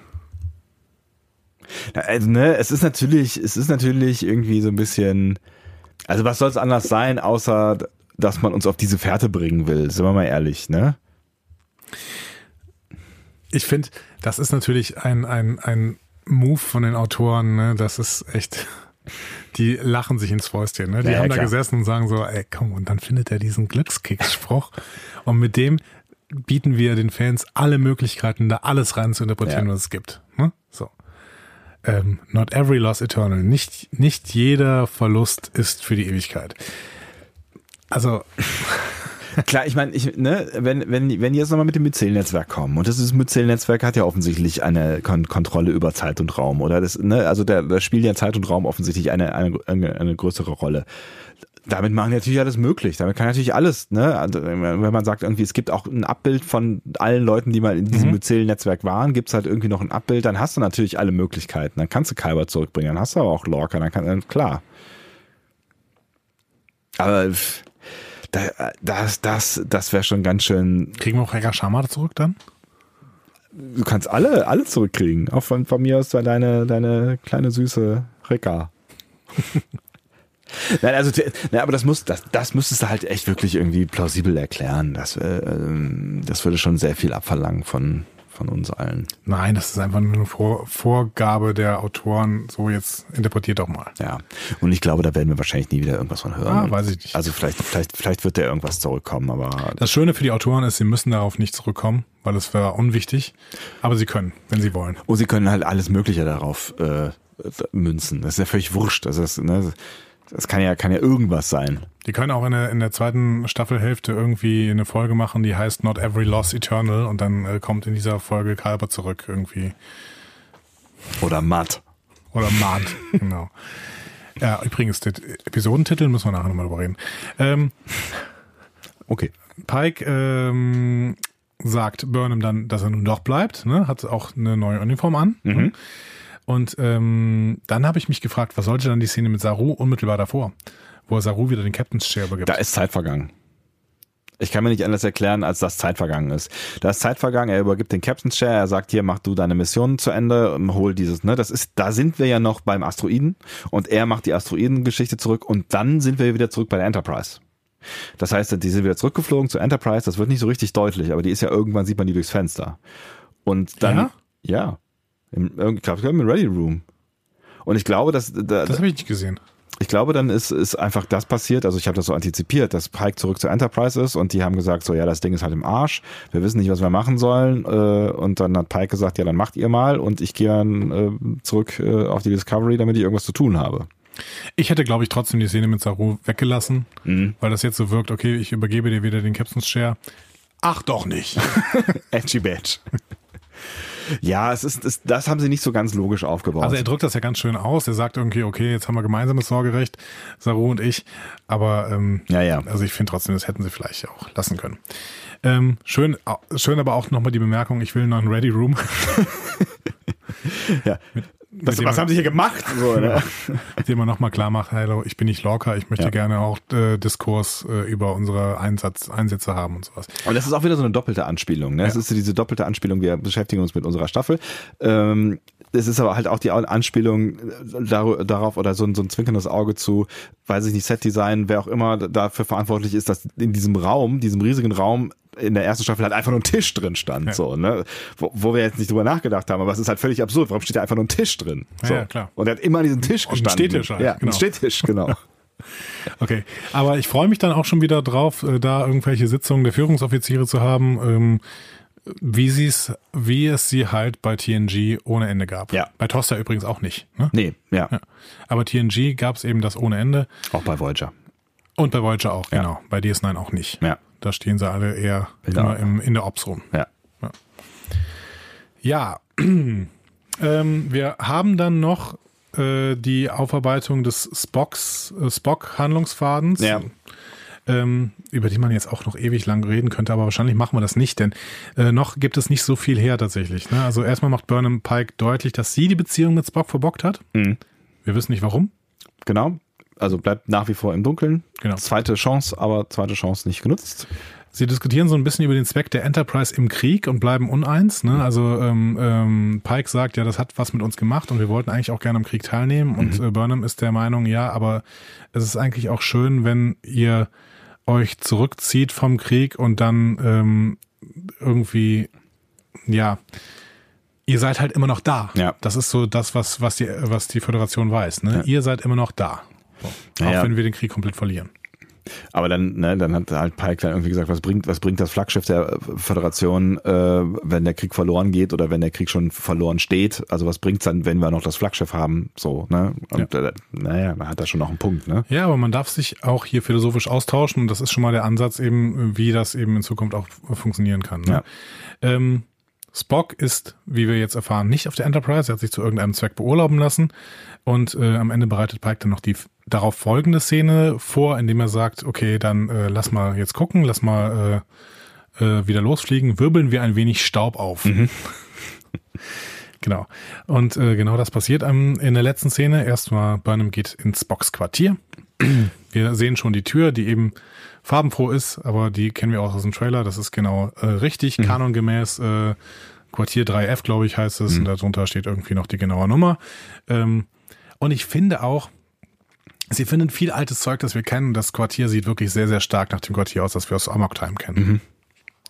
Ja, es ist, es ist nur ein bisschen, also jetzt kann man natürlich drüber nachdenken, wie es gefühlt, also Amok Time sieht halt sehr viel kleiner aus, ne? Und äh, aber gut, äh, das sind jetzt auch so. Ja, aber so, äh, so, so äh, Sachen wie diese Wand mit den Löchern drin, die ja. haben wir in Amok Time gesehen. Ja. Wir haben von der Farbe her ist es sehr, sehr ähnlich. Das Bett äh, sieht von der Konstellation her relativ ähnlich aus. Ja. Natürlich ist das Ding größer. Ja, ja. So, ja. Hm. Ich habe mich dann nur gefragt, weil ne, wir erfahren ja dann, dass, ne, wie du gerade schon gesagt hast, dass Box sich hat beurlauben lassen und dass er eh noch irgendwie so viele Überstunden, ich wusste gar nicht, dass man Überstunden machen kann auf der Enterprise, ähm, dass er noch so viele Überstunden hat, dass er sich irgendwie ein halbes Jahr äh, nicht mehr blicken lassen braucht. Ähm. Ja, das, es ging ja nicht um Überstunden, es ging darum, dass äh, da ein so großes Vertrauensverhältnis äh, drin besteht, dass äh, Pike einfach Burnham, äh, dass Pike einfach Spock sagt, nimm dir deine Zeit, die du brauchst. Auch das aber, hat er nicht von, von Overtime gesprochen? Ich glaube nicht. Ich meine nicht. Habe ich nicht im Kopf. Ich meine wohl. Aber du hast zweimal geguckt. Ich habe Overtime nicht im Kopf. Whatever. Äh, auf jeden Fall habe ich mich gefragt, also wir sind uns ja alle einig, Spock ist freiwillig gegangen, hat sich beurlauben lassen, mhm. so, also es ist nicht irgendwie irgendwas Schlimmes mit ihm passiert, er ist nicht vermisst, wir wissen nicht, also, ne, also er ist gegangen, so. Warum darf die dann einfach in dieses Quartier reingehen? Frage eins, Frage zwei. Wenn die schon in dieses Quartier reingeht, warum kann die dann an privaten Tagebüchern rumfuschen? Also ich fand das ganz schön übergriffig. Antwort, Frage 1 und Frage 2, Post-Privacy. ja, sind wir da angelangt in der Zeit oder was? Ich glaube schon. Also, ne, wenn er jetzt irgendwie vermisst wäre oder ne, wenn sie ein ungutes Gefühl hätte oder irgendwas, aber davon, äh, wir merken ja nicht mal von einem unguten Gefühl von Michael, das offensichtlich ja noch irgendwann aufkommt, so, ne, aber die, die läuft da einfach rein und schlägt das Tagebuch auf. Da wäre ich ganz schön stinkig, wenn ich das sehen würde, wenn, wenn ich Spock wäre. Schon, aber du bist nun mal nicht Spock. Nein, äh, ich, ich kann das verstehen, was du sagst, aber ähm, vielleicht auch nur, weil das Drehbuch das verlangt.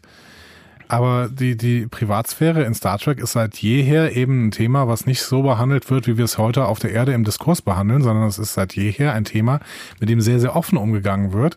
Du kannst jederzeit jede Information über irgendwelche Menschen ähm, oder auch Nicht-Menschen aus dem ähm, Computer der Föderation eben ablesen. Hm. Ja, stimmt schon. Und du kannst auch Denk immer mal an die Posi- Akte, die Pike da gerade eben hatte. Das ist ja offensichtlich auch kein Hack oder sowas. Ja. Ne? Und du kannst immer die Positionen abfragen und so, ne? Und die Motivation von Burnham ist Sorge. Hm. Und das weiß Pike auch. Ja, ja. Ja, aber ja, es wird halt nicht, ne, also die Sorge ist halt ähm, implizit irgendwie. Also sie wird, sie wird noch nicht geäußert, es wird noch nicht aufgemacht. Es wird, Mhm. ne? Ja. Aber ja, ich fand, ich fand's ein bisschen, ich fand's ein bisschen übergriffig. Bestimmt, ist es auch. Hm. So, aber es sind eben nicht die Maßstäbe, die wir heute anlegen würden. Ja. Ja, also wir sehen da natürlich, ähm, ich hatte eben schon mal äh, von, von den ganzen alten Zeug gesprochen. Ja. Ich meinte jetzt irgendwie 3D-Schach, vulkanische Windspiele aus. Ja, ja. Äh, hm, so. Ja.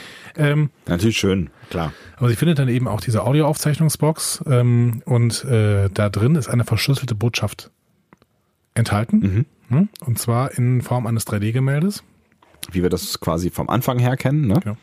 Und Spock beschreibt das auch äh, als Sachen, von denen er geträumt hat. Nämlich, äh, wie wir dann sehen, er hat von den sieben Signalen geträumt. Also er träumt wieder davon, sagt er sowas wie. Also es klang so, als hätte er mal eine Zeit lang nicht davon geträumt, aber äh, früher schon mal davon geträumt und dann war es weg und jetzt ist es wieder da. So, Genau. Ne? Und äh, Amanda hat ihm ja gesagt, dass er seine Emotionen durch das Malen unterdrücken kann. Und die Emotion, die hier offensichtlich ausgedrückt wird, ist Furcht. Mhm. Ne? Also Furcht, äh, die, die Spock empfindet und weswegen er jetzt tatsächlich sich auch mit diesem, mit der Herkunft dieser sieben Signale offensichtlich beschäftigt, Ja. weil seine Angst so groß ist, dass er es auch in, in emotionalen Malereien eben ausdrücken muss. So. Wirbeln wir ein wenig Staub auf. ja, und damit geht diese erste Folge zu Ende. Tudung. Tudum. Was sagst du? Fang ich an. Du fängst jetzt mal an. Wollen wir wieder mal aufrecht hinsetzen. Also, ähm, ohne, ohne jetzt zu unter- oder zu übertreiben, ähm, ich bin begeistert. Ich finde tatsächlich, ich habe ich hab lange drüber nachgedacht, was ich, was ich sagen werde an dieser Stelle. Und natürlich sind wir auch alle so ein bisschen gespannt darauf, was passiert. Und ähm, wir hatten große Angst davor, was passiert. Und ähm, es ist jetzt was Gutes passiert, meiner Meinung nach. Und ich will jetzt auch nicht zu euphorisch sein. Ähm, aber ich, ich werde dieses Gefühl nicht los, dass das die beste Folge Star Trek Discovery ist, die ich bisher gesehen habe. Die machen, das ist, das ist die Pilotfolge, die der ersten Staffel gefehlt hat. Die machen so viel richtig.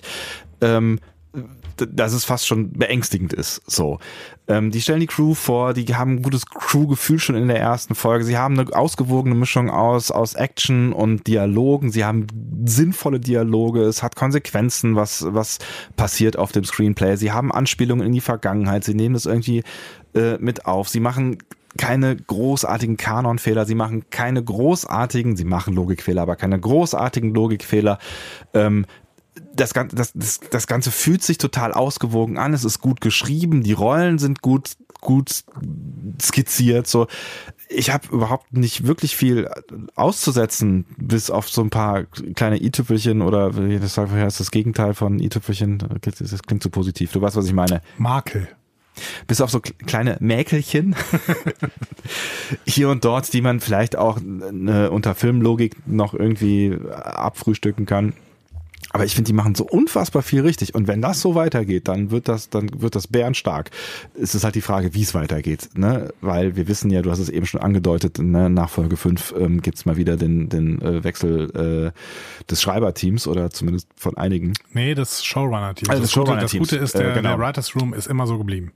Aber äh, das, das erinnert so ein bisschen an das, was in der ersten Staffel passiert ist. Ne? Mhm, ja. Ähm, und des, deswegen habe ich noch so ein bisschen Respekt vor dem, was auch immer kommen mag. Aber das, was sie jetzt mit dieser, dieser ersten Folge geschaffen haben, finde ich, ist, ist echt groß. Und es fühlte sich an wie ein, wie ein, wie ein, also gut, es waren noch 16 Minuten, aber es fühlte sich an wie ein au- auskomponierter Film, so. Und ich war, also, Ne, ein Gefühl war, äh, ich möchte die Folge nochmal gucken, weil ich vielleicht nicht jedes Detail mitbekommen habe. Aber das zweite Gefühl äh, war dieses, ich will die Folge nochmal gucken, weil sie so gut war. Und damit, äh, ja, eigentlich kann ich gar nicht viel mehr sagen. Ich bin, ich bin mit Begeisterung aus äh, diesem gestrigen Abend rausgegangen. Ähm, ich bin auch begeistert. Schade. Ich bin auch begeistert, aber ähm, äh, ich würde ein paar mehr Relativierungen ansetzen als ja. du. Das hat einfach damit zu tun, dass diese Serie schon jetzt in Staffel 2 ist. Und ja. das müssen sich alle auch, äh, dem müssen sich alle bewusst sein. Ja. Du hast recht, das wäre vielleicht der Prolog gewesen, den die Serie am Anfang der ersten Staffel gebraucht hätte. Und dann wäre ich so begeistert, wie du das gerade aufmachst. Mhm. Ne? So. Aber wir haben schon an bestimmten Stellen eine Charakterentwicklung da und sie nehmen extrem viel davon auf, aber sie machen bestimmte kleine Fehler ähm, weiterhin, die es in erster Staffel, in der ersten Staffel eben auch gab und die man, die vielleicht den Gesamteindruck dann ein bisschen trüben. Damit, da, vor allen Dingen spreche ich hier mal den Charakter Michael Burnham an, mhm. die einfach ähm, erstmal zu viel richtig macht. Mhm. Ne? Die muss mal ein bisschen fehleranfälliger gezeigt werden an ein paar Stellen, weil es, ansonsten ist es irgendwann lame. Und ähm, zweitens, die auch hier an zwei, drei Stellen konsequenzlos äh, handelt. Mhm. Zusätzlich fand ich die Actionsequenz in der Mitte relativ generisch tatsächlich. Also ja. das, das könnte in jedem, äh, jedem Actionfilm, wie zum Beispiel irgendwie in einem x-beliebigen Calvin-Timeline-Film ja. äh, gezeigt werden. Da, ich bin, bin, bin ich nie so der richtige Freund von, da bin ich ja. auf deiner Seite. Ich finde es auch immer, ich fand tatsächlich, ne, wir haben auch in, in äh, ähm, äh, dem, dem zweiten Teil des Pilotfilms der ersten Staffel, na, Star, Star, Star. A Better the Binary Stars. Dankeschön. Ähm, das ist mir immer zu viel tatsächlich. Das brauche ich nicht. Aber äh, geschenkt. Ja, aber zum Beispiel in The Vulcan Hello hat mir das äh, ein bisschen besser gefallen, weil es so ein bisschen mehr auf Faszination auch bedacht war. Und hier hatten wir wirklich eine, eine krasse Action-Szene, die es so nicht gebraucht hätte und jetzt die inhaltlich nicht verankert war. Ne? Das ist, glaube ich, der Punkt. Genau. In, in, The Vulcan Hello hast du halt eine, eine inhaltliche Verankerung und ich glaube, das macht es dann irgendwie plausibel auch. Sie war so, un, sie war so, sie war so da, ja, weil sie und, da und sie war halt ein bisschen absurd, weil ich meine, wenn ich, wenn zwei Leute durch den Raum geschleudert werden und dann kann man das irgendwie so timen, dass sie in dem Moment, wo sie fast auf äh, Zacken fliegen, äh, den, den genauen Gegenschub haben. Woher soll ich überhaupt wissen, mit welcher Seite die da aufkommen? Ja, warum also hat Detman nicht eher gedrückt, habe ich mich gefragt. Also ja, die hat ja einen, er hat ja irgendeinen Knopf gedrückt. Warum hast du denn nicht irgendwie, weiß nicht, 30 Sekunden ja. vorher? Äh, egal. Fand ich alles, fand ich ein bisschen schwierig. Ja. Ähm, aber nichtsdestotrotz ist diese, ist diese Folge insgesamt eben großartig. Mhm. Ähm, aber auch in der ersten Staffel gab es gute Folgen. Ich ja. denke mal an, an The Butcher's Knife oder an Choose Your Pain oder auch am, Anf am Anfang der zweiten Halbstaffel Despite Yourself, die wir, glaube ich, am, ja, ja, die haben wir am höchsten bewertet ja. von allen, äh, die Jonathan Frakes äh, ja. Episode, weil die stimmig war, weil die insgesamt gut austariert war. Ne? Sie waren zwar im Spiegeluniversum und das hat sich nachher als schwierig äh, erwiesen, aber da war es eben noch super, ne? weil sie eben so mit dieser ähm, Situation gespielt haben mhm. und The Wolf Inside auch. Und dementsprechend ähm, wir bewegen uns hier von Anfang an auf einem sehr, sehr hohen Niveau. Aber fehlerfrei ist die Episode nicht. Auf und, gar keinen Fall. Und, äh, Episoden, die auf sehr hohem Niveau waren, aber nicht fehlerfrei waren, hatten wir auch in der ersten Staffel. Das heißt, ja, ich bin glücklich, wenn es jetzt auf diesem Niveau weitergeht. Das habe ich aber auch nach Folgen der ersten Staffel gesagt. Und dementsprechend, ähm, äh, ja, also wir können mal zu Wertungen kommen, äh, die wir auf unserem Schema äh, notieren. Oh, das haben wir lange nicht mehr gemacht. Nee, das machen wir nur bei den Folgen. Ja, der ist, aber haben wir da nicht irgendwann mit aufgehört, auch bei der letzten Staffel? Nein, nein, nein, wir haben, haben, wir, haben wir das durchgezogen. Das Will You Take My Hand haben wir durchgezogen. Ach, geil. Dementsprechend, ich habe das äh, gerade schon wieder aufgemacht hier, das Pad. Ach, guck mal eine an. Was ist denn unsere beste Bewertung gewesen? Das war... Ja, das Despite war, Yourself. Despite, Despite Yourself. Staffelauftakt, zweite Halbstaffel. Genau. Mit? Äh, 9,5. Ich also nur noch um einen Halbsatz äh, da, da, da hinzuzufügen. Ich kann, ich kann, ich habe nicht so das Problem mit Michael. Ähm, ich weiß aber, was du meinst und ich sehe, also kann die Gefahr nachvollziehen, die du, die du da an die Wand äh, malst. Hat mich jetzt hier noch nicht so richtig gestört, aber ist was, was man im Auge behalten sollte, definitiv. Mhm. Ähm, über Action brauchen wir irgendwie, also weiß ich nicht. Also ne, Action finde ich eh immer äh, schwierig. Die, die, muss für mich wirklich immer sehr, sehr gut verankert sein, dass ich, dass ich es gut finde. Aber ich fand jetzt in der Mischung war das, war das, ähm, war das für mich völlig das in Ordnung. Nicht, nicht zu lang, das ne? meine ich gar nicht. So, ne? ne? aber du hast recht, das, das hätte man, wenn man es äh, machen muss, äh, besser verankern können. Ähm, Und ja, wir hatten gute Folgen. Ich will auch überhaupt gar nicht die erste Staffel damit schlecht machen. Wir hatten gute, ich habe die gerne geguckt. So, ähm, das habe ich schon auch nochmal gedacht. Ich habe sie ja auch dann nochmal geguckt. Ähm, wenn man sie dann nochmal guckt, das, da, da sind viele tolle Momente bei und ich glaube, da haben wir uns auch ähm, nicht durch die erste Euphoriewelle davontragen lassen. Ich mhm. finde, das sind wirklich, das, die, hat, die hat viel Schönes. Was diese erste Folge der zweiten Staffel aber besser macht als meiner Meinung nach alle Folgen, die wir davor gesehen haben, ist halt das Crew-Gefühl. Und ja, das, kriegen, das kriegen sie halt jetzt diesmal hin. Und deswegen finde ich die noch so einen Tacken besser, weil ich jetzt das, das erste Mal das Gefühl habe in Star Trek Discovery, hier ähm, arbeitet eine Crew zusammen an einem Problem. Und trotzdem haben wir die Protagonisten-Szenen. Also trotzdem haben wir die, die Szene dann auf dem Asteroiden, wo dann halt, wo es konzentriert wird auf drei, vier Figuren, so, ähm, trotzdem haben wir, haben wir irgendwie Saru und Michael und Pike äh, immer wieder so irgendwie im Vordergrund. Aber dieses Crew-Gefühl geht, äh, also wird hergestellt und geht nicht verloren über die Staffel. Mhm. Und ich finde, das macht die Folge besser und deswegen äh, tendiere ich auch zu dieser Aussage oder habe ich diese Aussage getätigt, vielleicht die beste äh, Discovery-Folge, die, die ich bisher gesehen habe. Ähm, das hängt jetzt natürlich, fällt und hängt jetzt mit ganz vielem, was da, was da jetzt kommen mag. Aber ähm, ich finde, es ist, ein, es ist ein gelungener Pilot. Lässt du dich zu einer Zahl hinreißen? Ja, es ist natürlich total schwer. Bei, wir waren ja jetzt schon bei 9,5, äh, ne, und es ist ja total schwer jetzt am Anfang einer Staffel, aber fairerweise müsste ich dann auch eine 9,5 geben. Mhm. Nur gut. Nun gut. Ähm, ich wäre bei, bei neun oder so. Das ist wirklich eine gute Folge. Ähm, ich muss noch einen großen Kritikpunkt loswerden, mhm. über den wir noch nicht gesprochen haben. Ja. Der Titel Brother ist der bis jetzt schlechteste für das gesamte Star Trek Discovery meiner Meinung nach. Weil es nicht um den Brother geht. Also es geht ja nur am Rande um den Brother, ne? Ja, es, es geht auch schon um den Brother, aber es, es ist halt wirklich, also das lässt sich nicht auf mehrere mehrere ähm, Handlungsstränge runter deklinieren.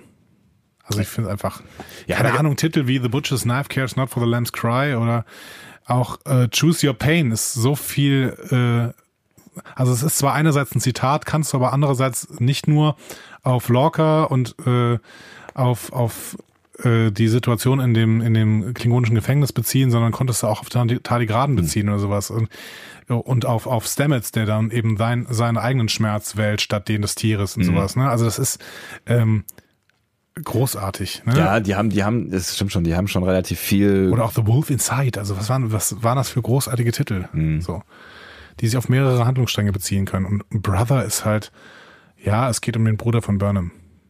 So. Also, oder, oder sehe ich da irgendeine Ebene nicht? Überleg gerade.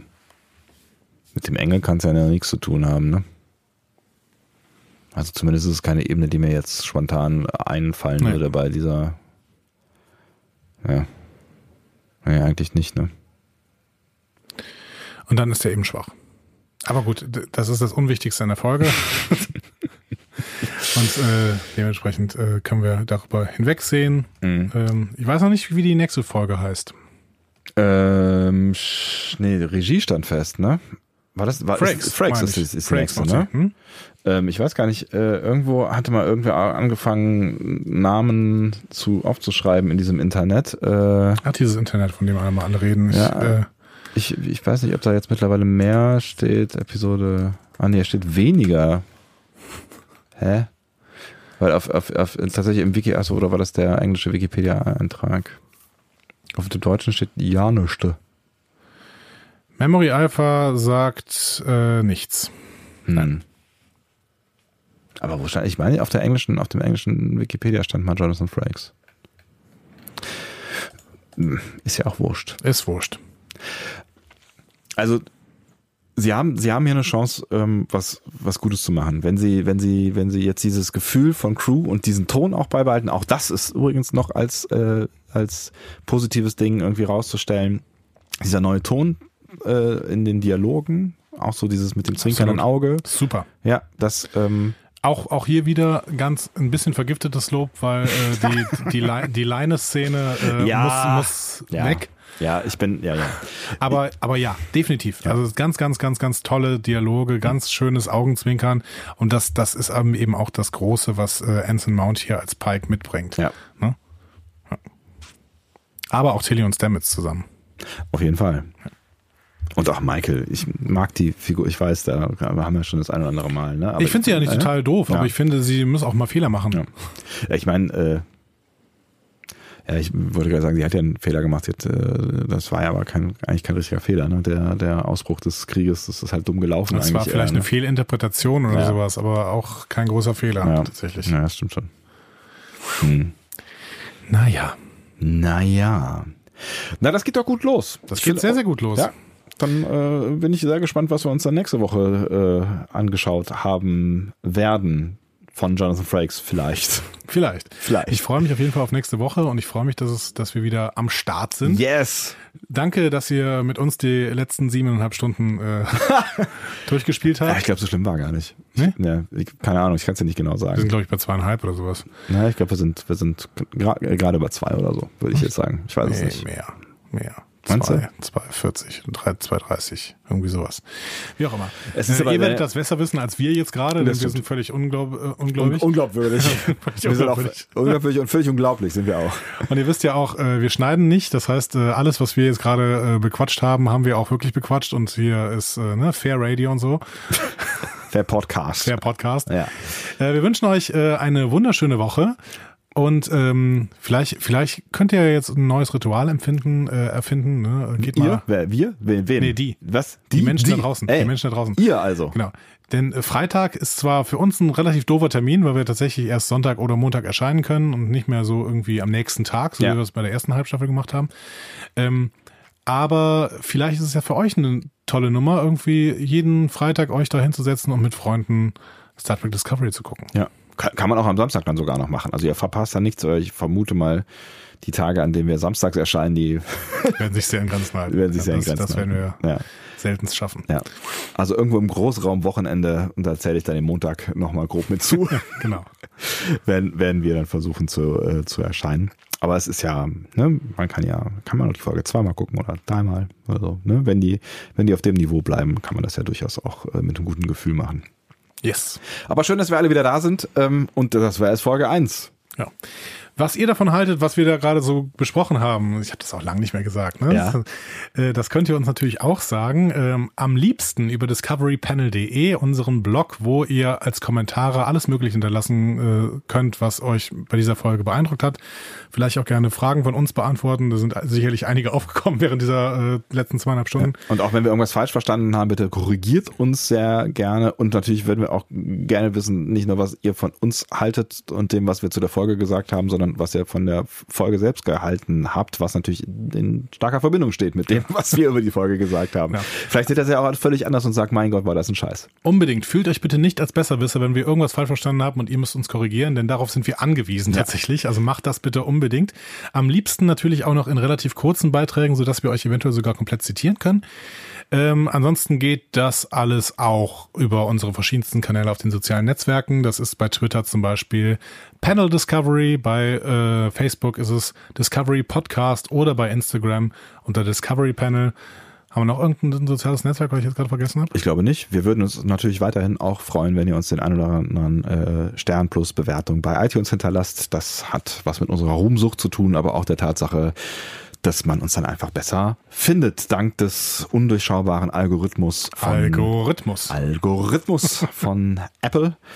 Aber ja. Und zuletzt, wenn ihr uns irgendwelche Geheimnisse verraten wollt, info at discoverypanel.de. genau, das bleibt dann unter uns. Erzählen wir gar keinem. Vielleicht. Außer, außer es sind wichtige Fragen von Tao Tao. Ah, schön, we are back und wir hören uns nächste Woche wieder. Habt eine gute Woche, das hat Andi schon gesagt. Ich kann nur selbiges wünschen. Bis dahin, alles Gute, tschüss. Tschüss.